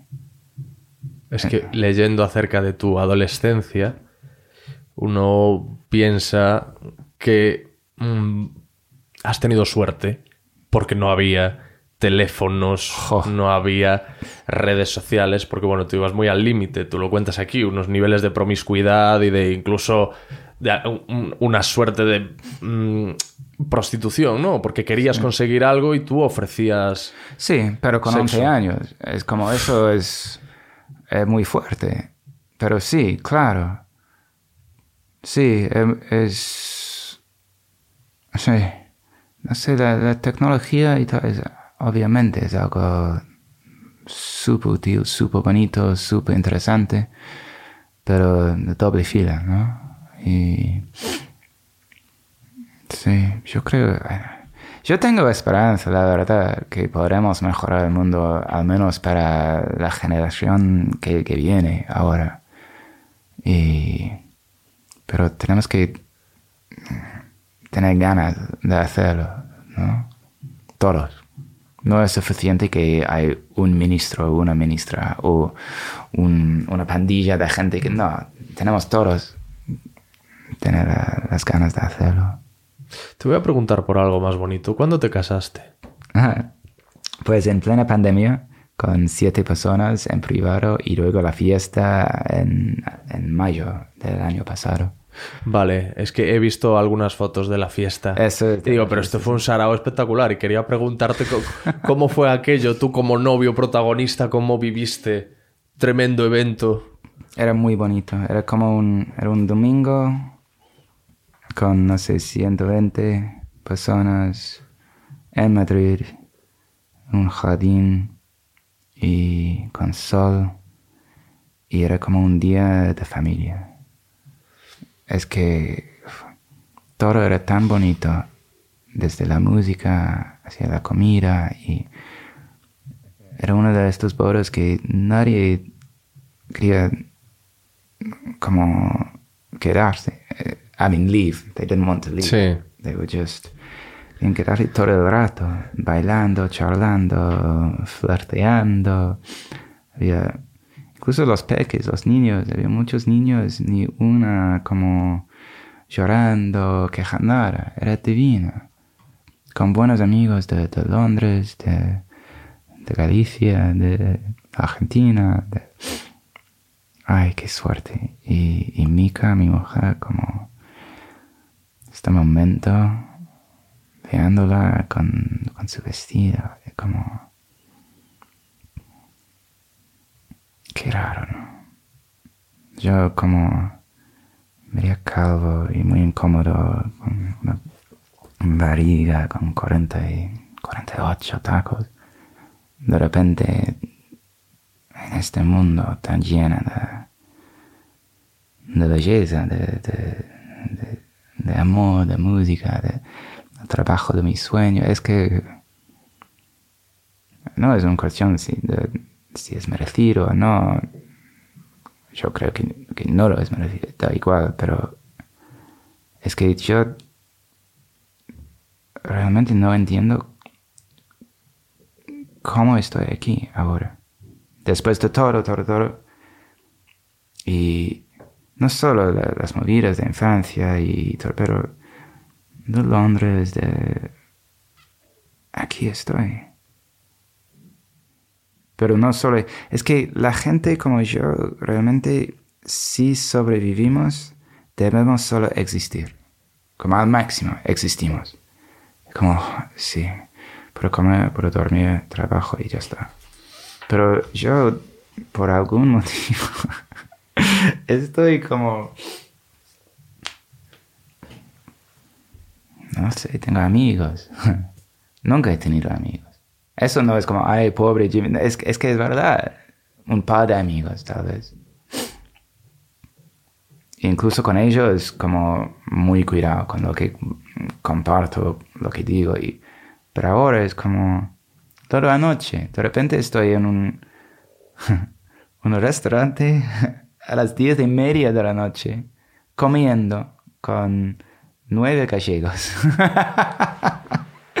Todos amigos Y bueno, mirar a Mika y he tenido este momento como Kodak moment. Pero no fue tan...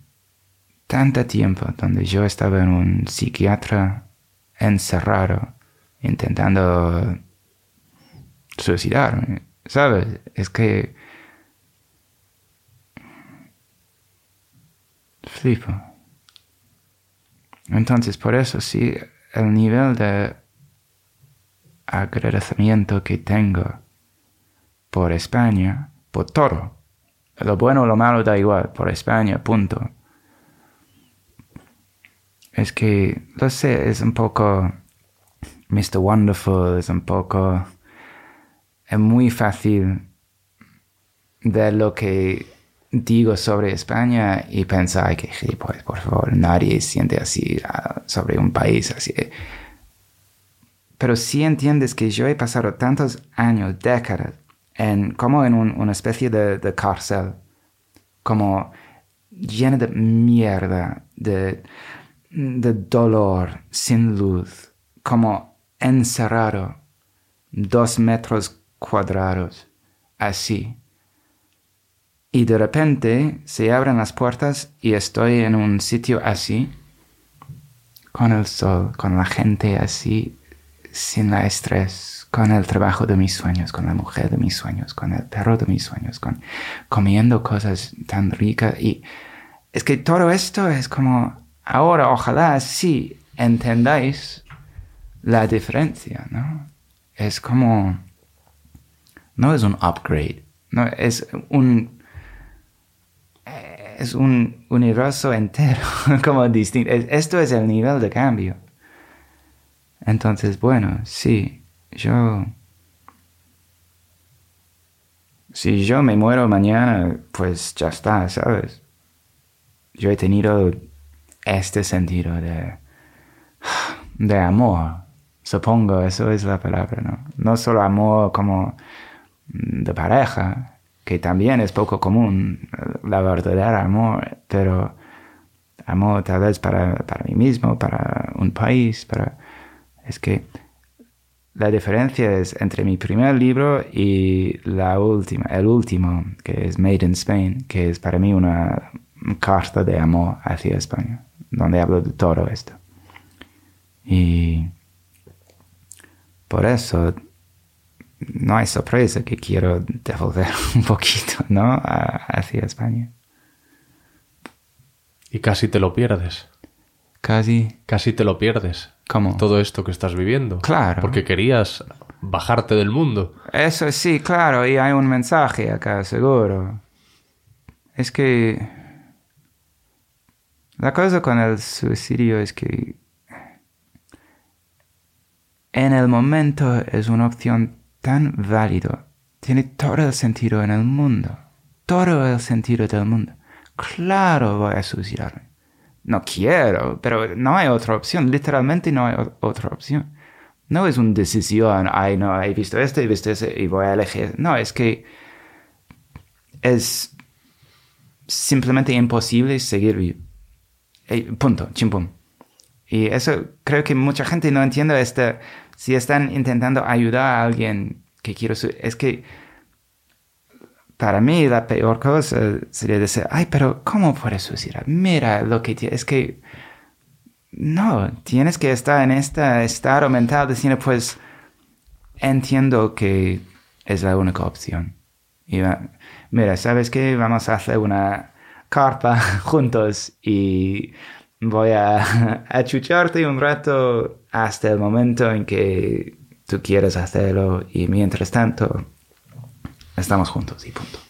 No tenemos que charlar, no tenemos... es- voy a ac- acompañar. Voy a acompañarte. Mira esta expresión en castellano. En inglés, cuando alguien se murió, we say, I'm sorry for your loss. ¿Dale? Siento tu pérdida. Aquí te acompaño en el sentimiento. Hay una frase más bonita, más llena de empatía. Es que vamos andando juntos, yo a tu lado, durante esta época de dolor, de luto. Es como... Yo quiero llorar, es que, es que como... ¿cómo puede ser una un idioma tan lleno de empatía? I will accompany you. in the, like, aquí me tiene.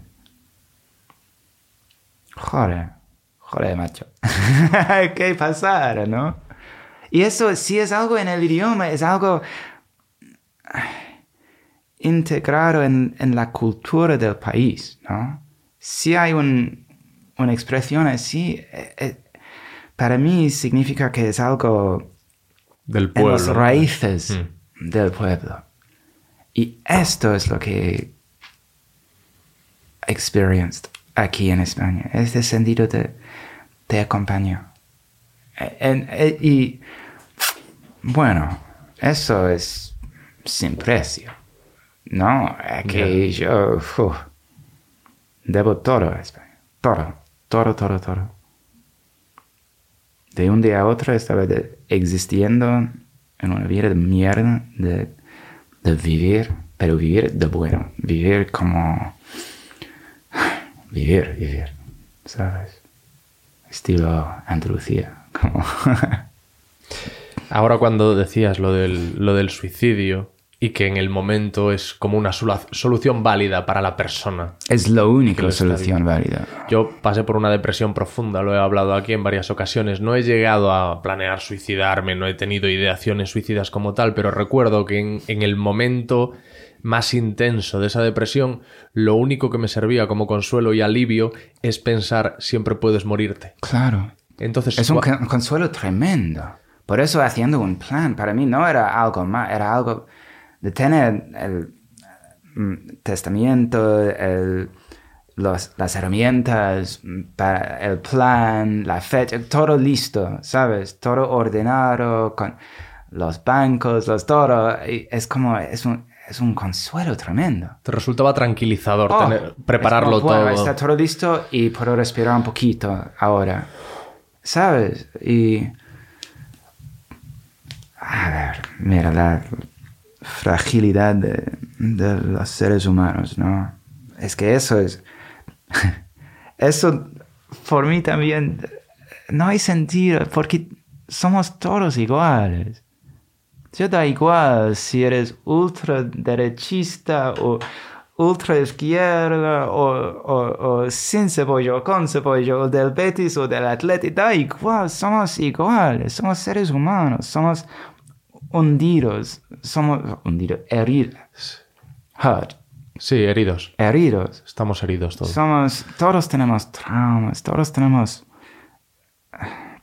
Estamos haciendo todo lo que podemos para sobrevivir y vivir, y ojalá vivir bien.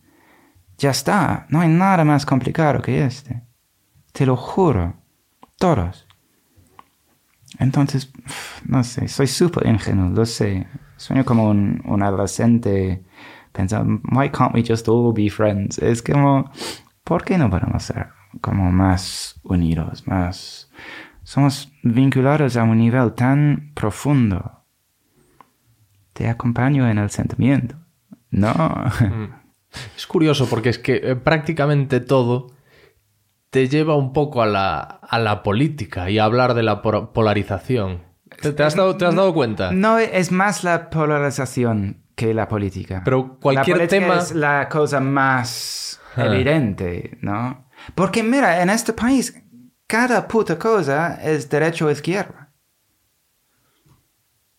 ¿No? Es como hemos llegado a este punto donde no hay un medio, no hay un es que sí, tal vez tienes razón, no quiero politicidad todo. Pero hay un nivel de polarización tan fuerte. Y donde lo veo lo más es, es en la política. Aquí, en España, ahora mismo.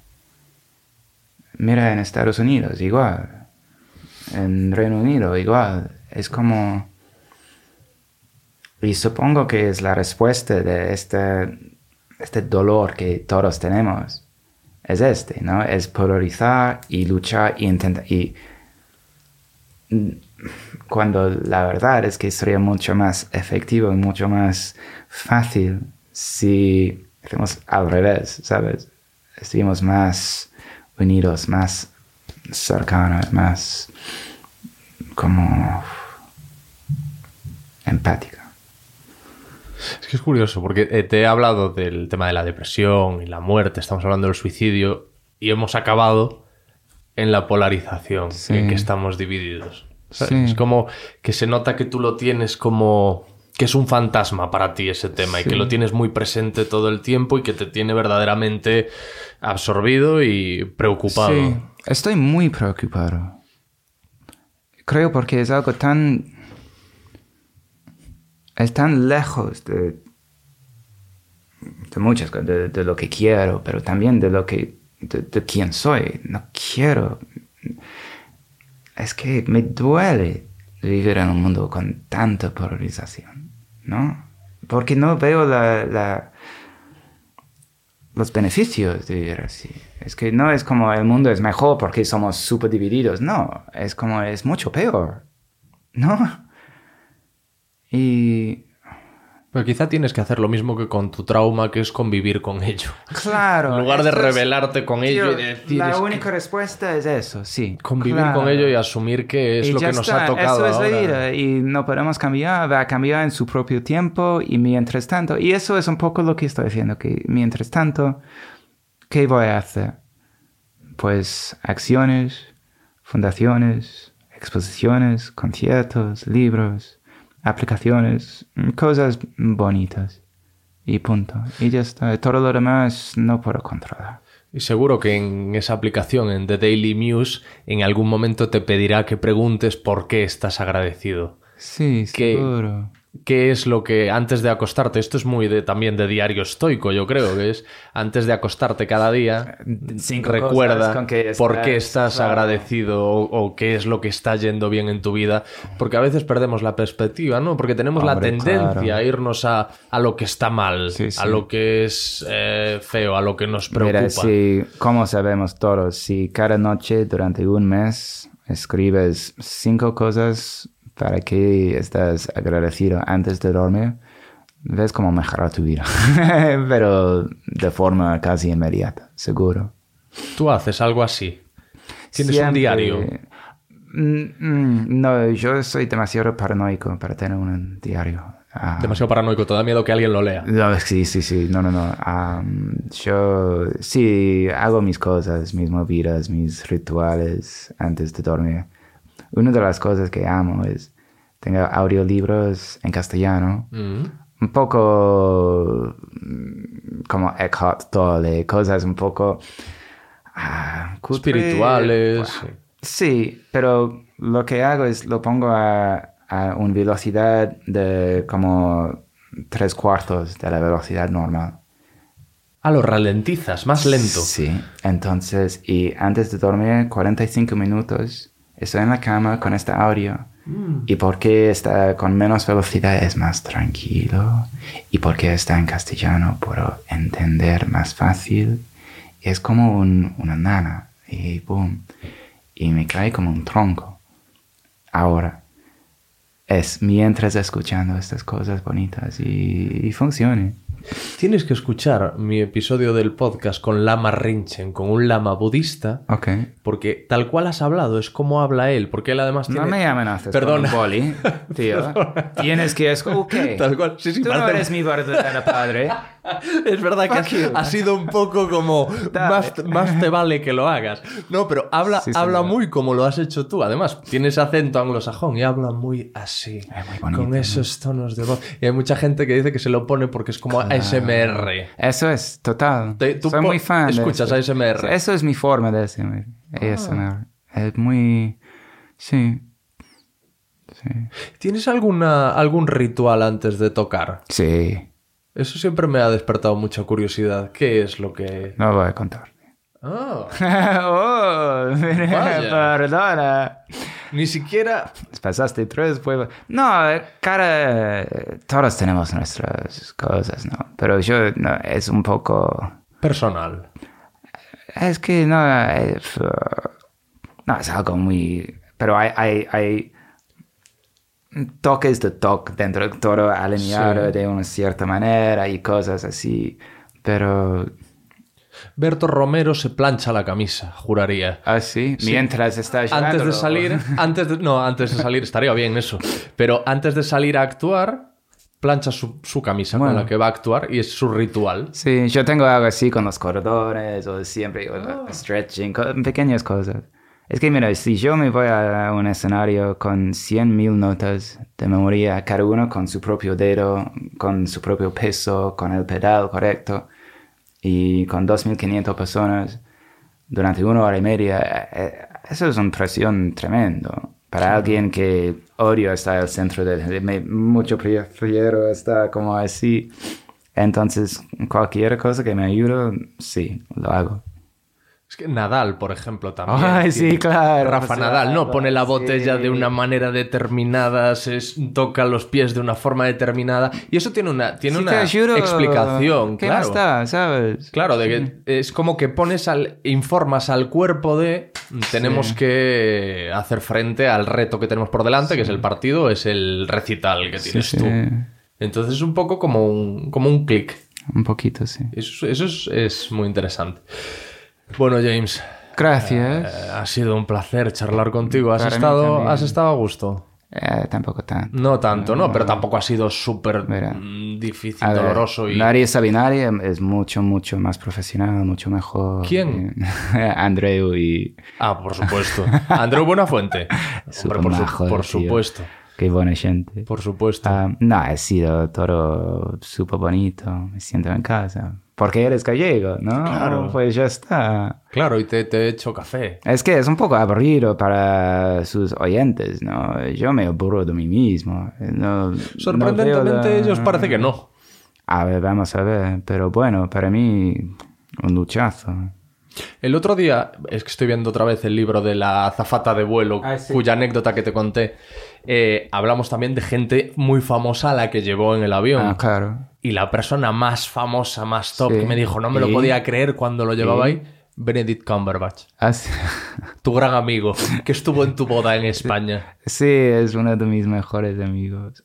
Ah, ay, qué bonito. Y estaba majo el tío, seguro, en el avión. Eh, o- Ella dijo que, cre- creo que me dijo que iba con su mujer y dos hijos. Sí. Y no, o sea, no, ni lo trató está, ni, claro. ni nada, ¿sabes? No lo molestaron, pero iban muy ilusionadas porque llevaban a Benedict Tío, Cumberbatch. El tío es un dulce de leche, la verdad. No le está yendo mal. Ah, sí, es verdad. No, no le está yendo mal, ¿no? No, nada de mal. ¿Y cómo lo conociste a Benedict? Ay, eso es un- una larga historia. Vale, vamos a, a, a echar un cigarro y, Y no sé, bueno. si pues me cuentas la primera etapa, la- el primer capítulo de esta historia. Y ya está, pues nada, gracias a ti y gracias a, a vosotros por su paciencia y con, con todo, conmigo mismo y con mi acento de, de, de guiri. Amigo, gracias. Gracias. Lo que tú digas, gente que vale la pena escuchar. Amigas, amigos, eh, gracias por escuchar. Hasta aquí el episodio. Soy Alex Fidalgo y como tal podéis encontrarme en las redes sociales y si lo que queréis es seguir a este podcast, que es una opción mucho más recomendable, LQTD Radio. LQTD Radio lo buscáis en Instagram, en Twitter, en TikTok y ahí lo encontraréis con clips con algunos de los mejores momentos del programa y en YouTube, youtube.com barra lo que tú digas. Hay un correo electrónico a vuestra disposición, ya sea porque queréis colaborar con el podcast o simplemente porque queréis escribirme contándome algo, alex arroba lo que tú digas punto es. Y poco más, que os quiero mucho. Gracias y adiós.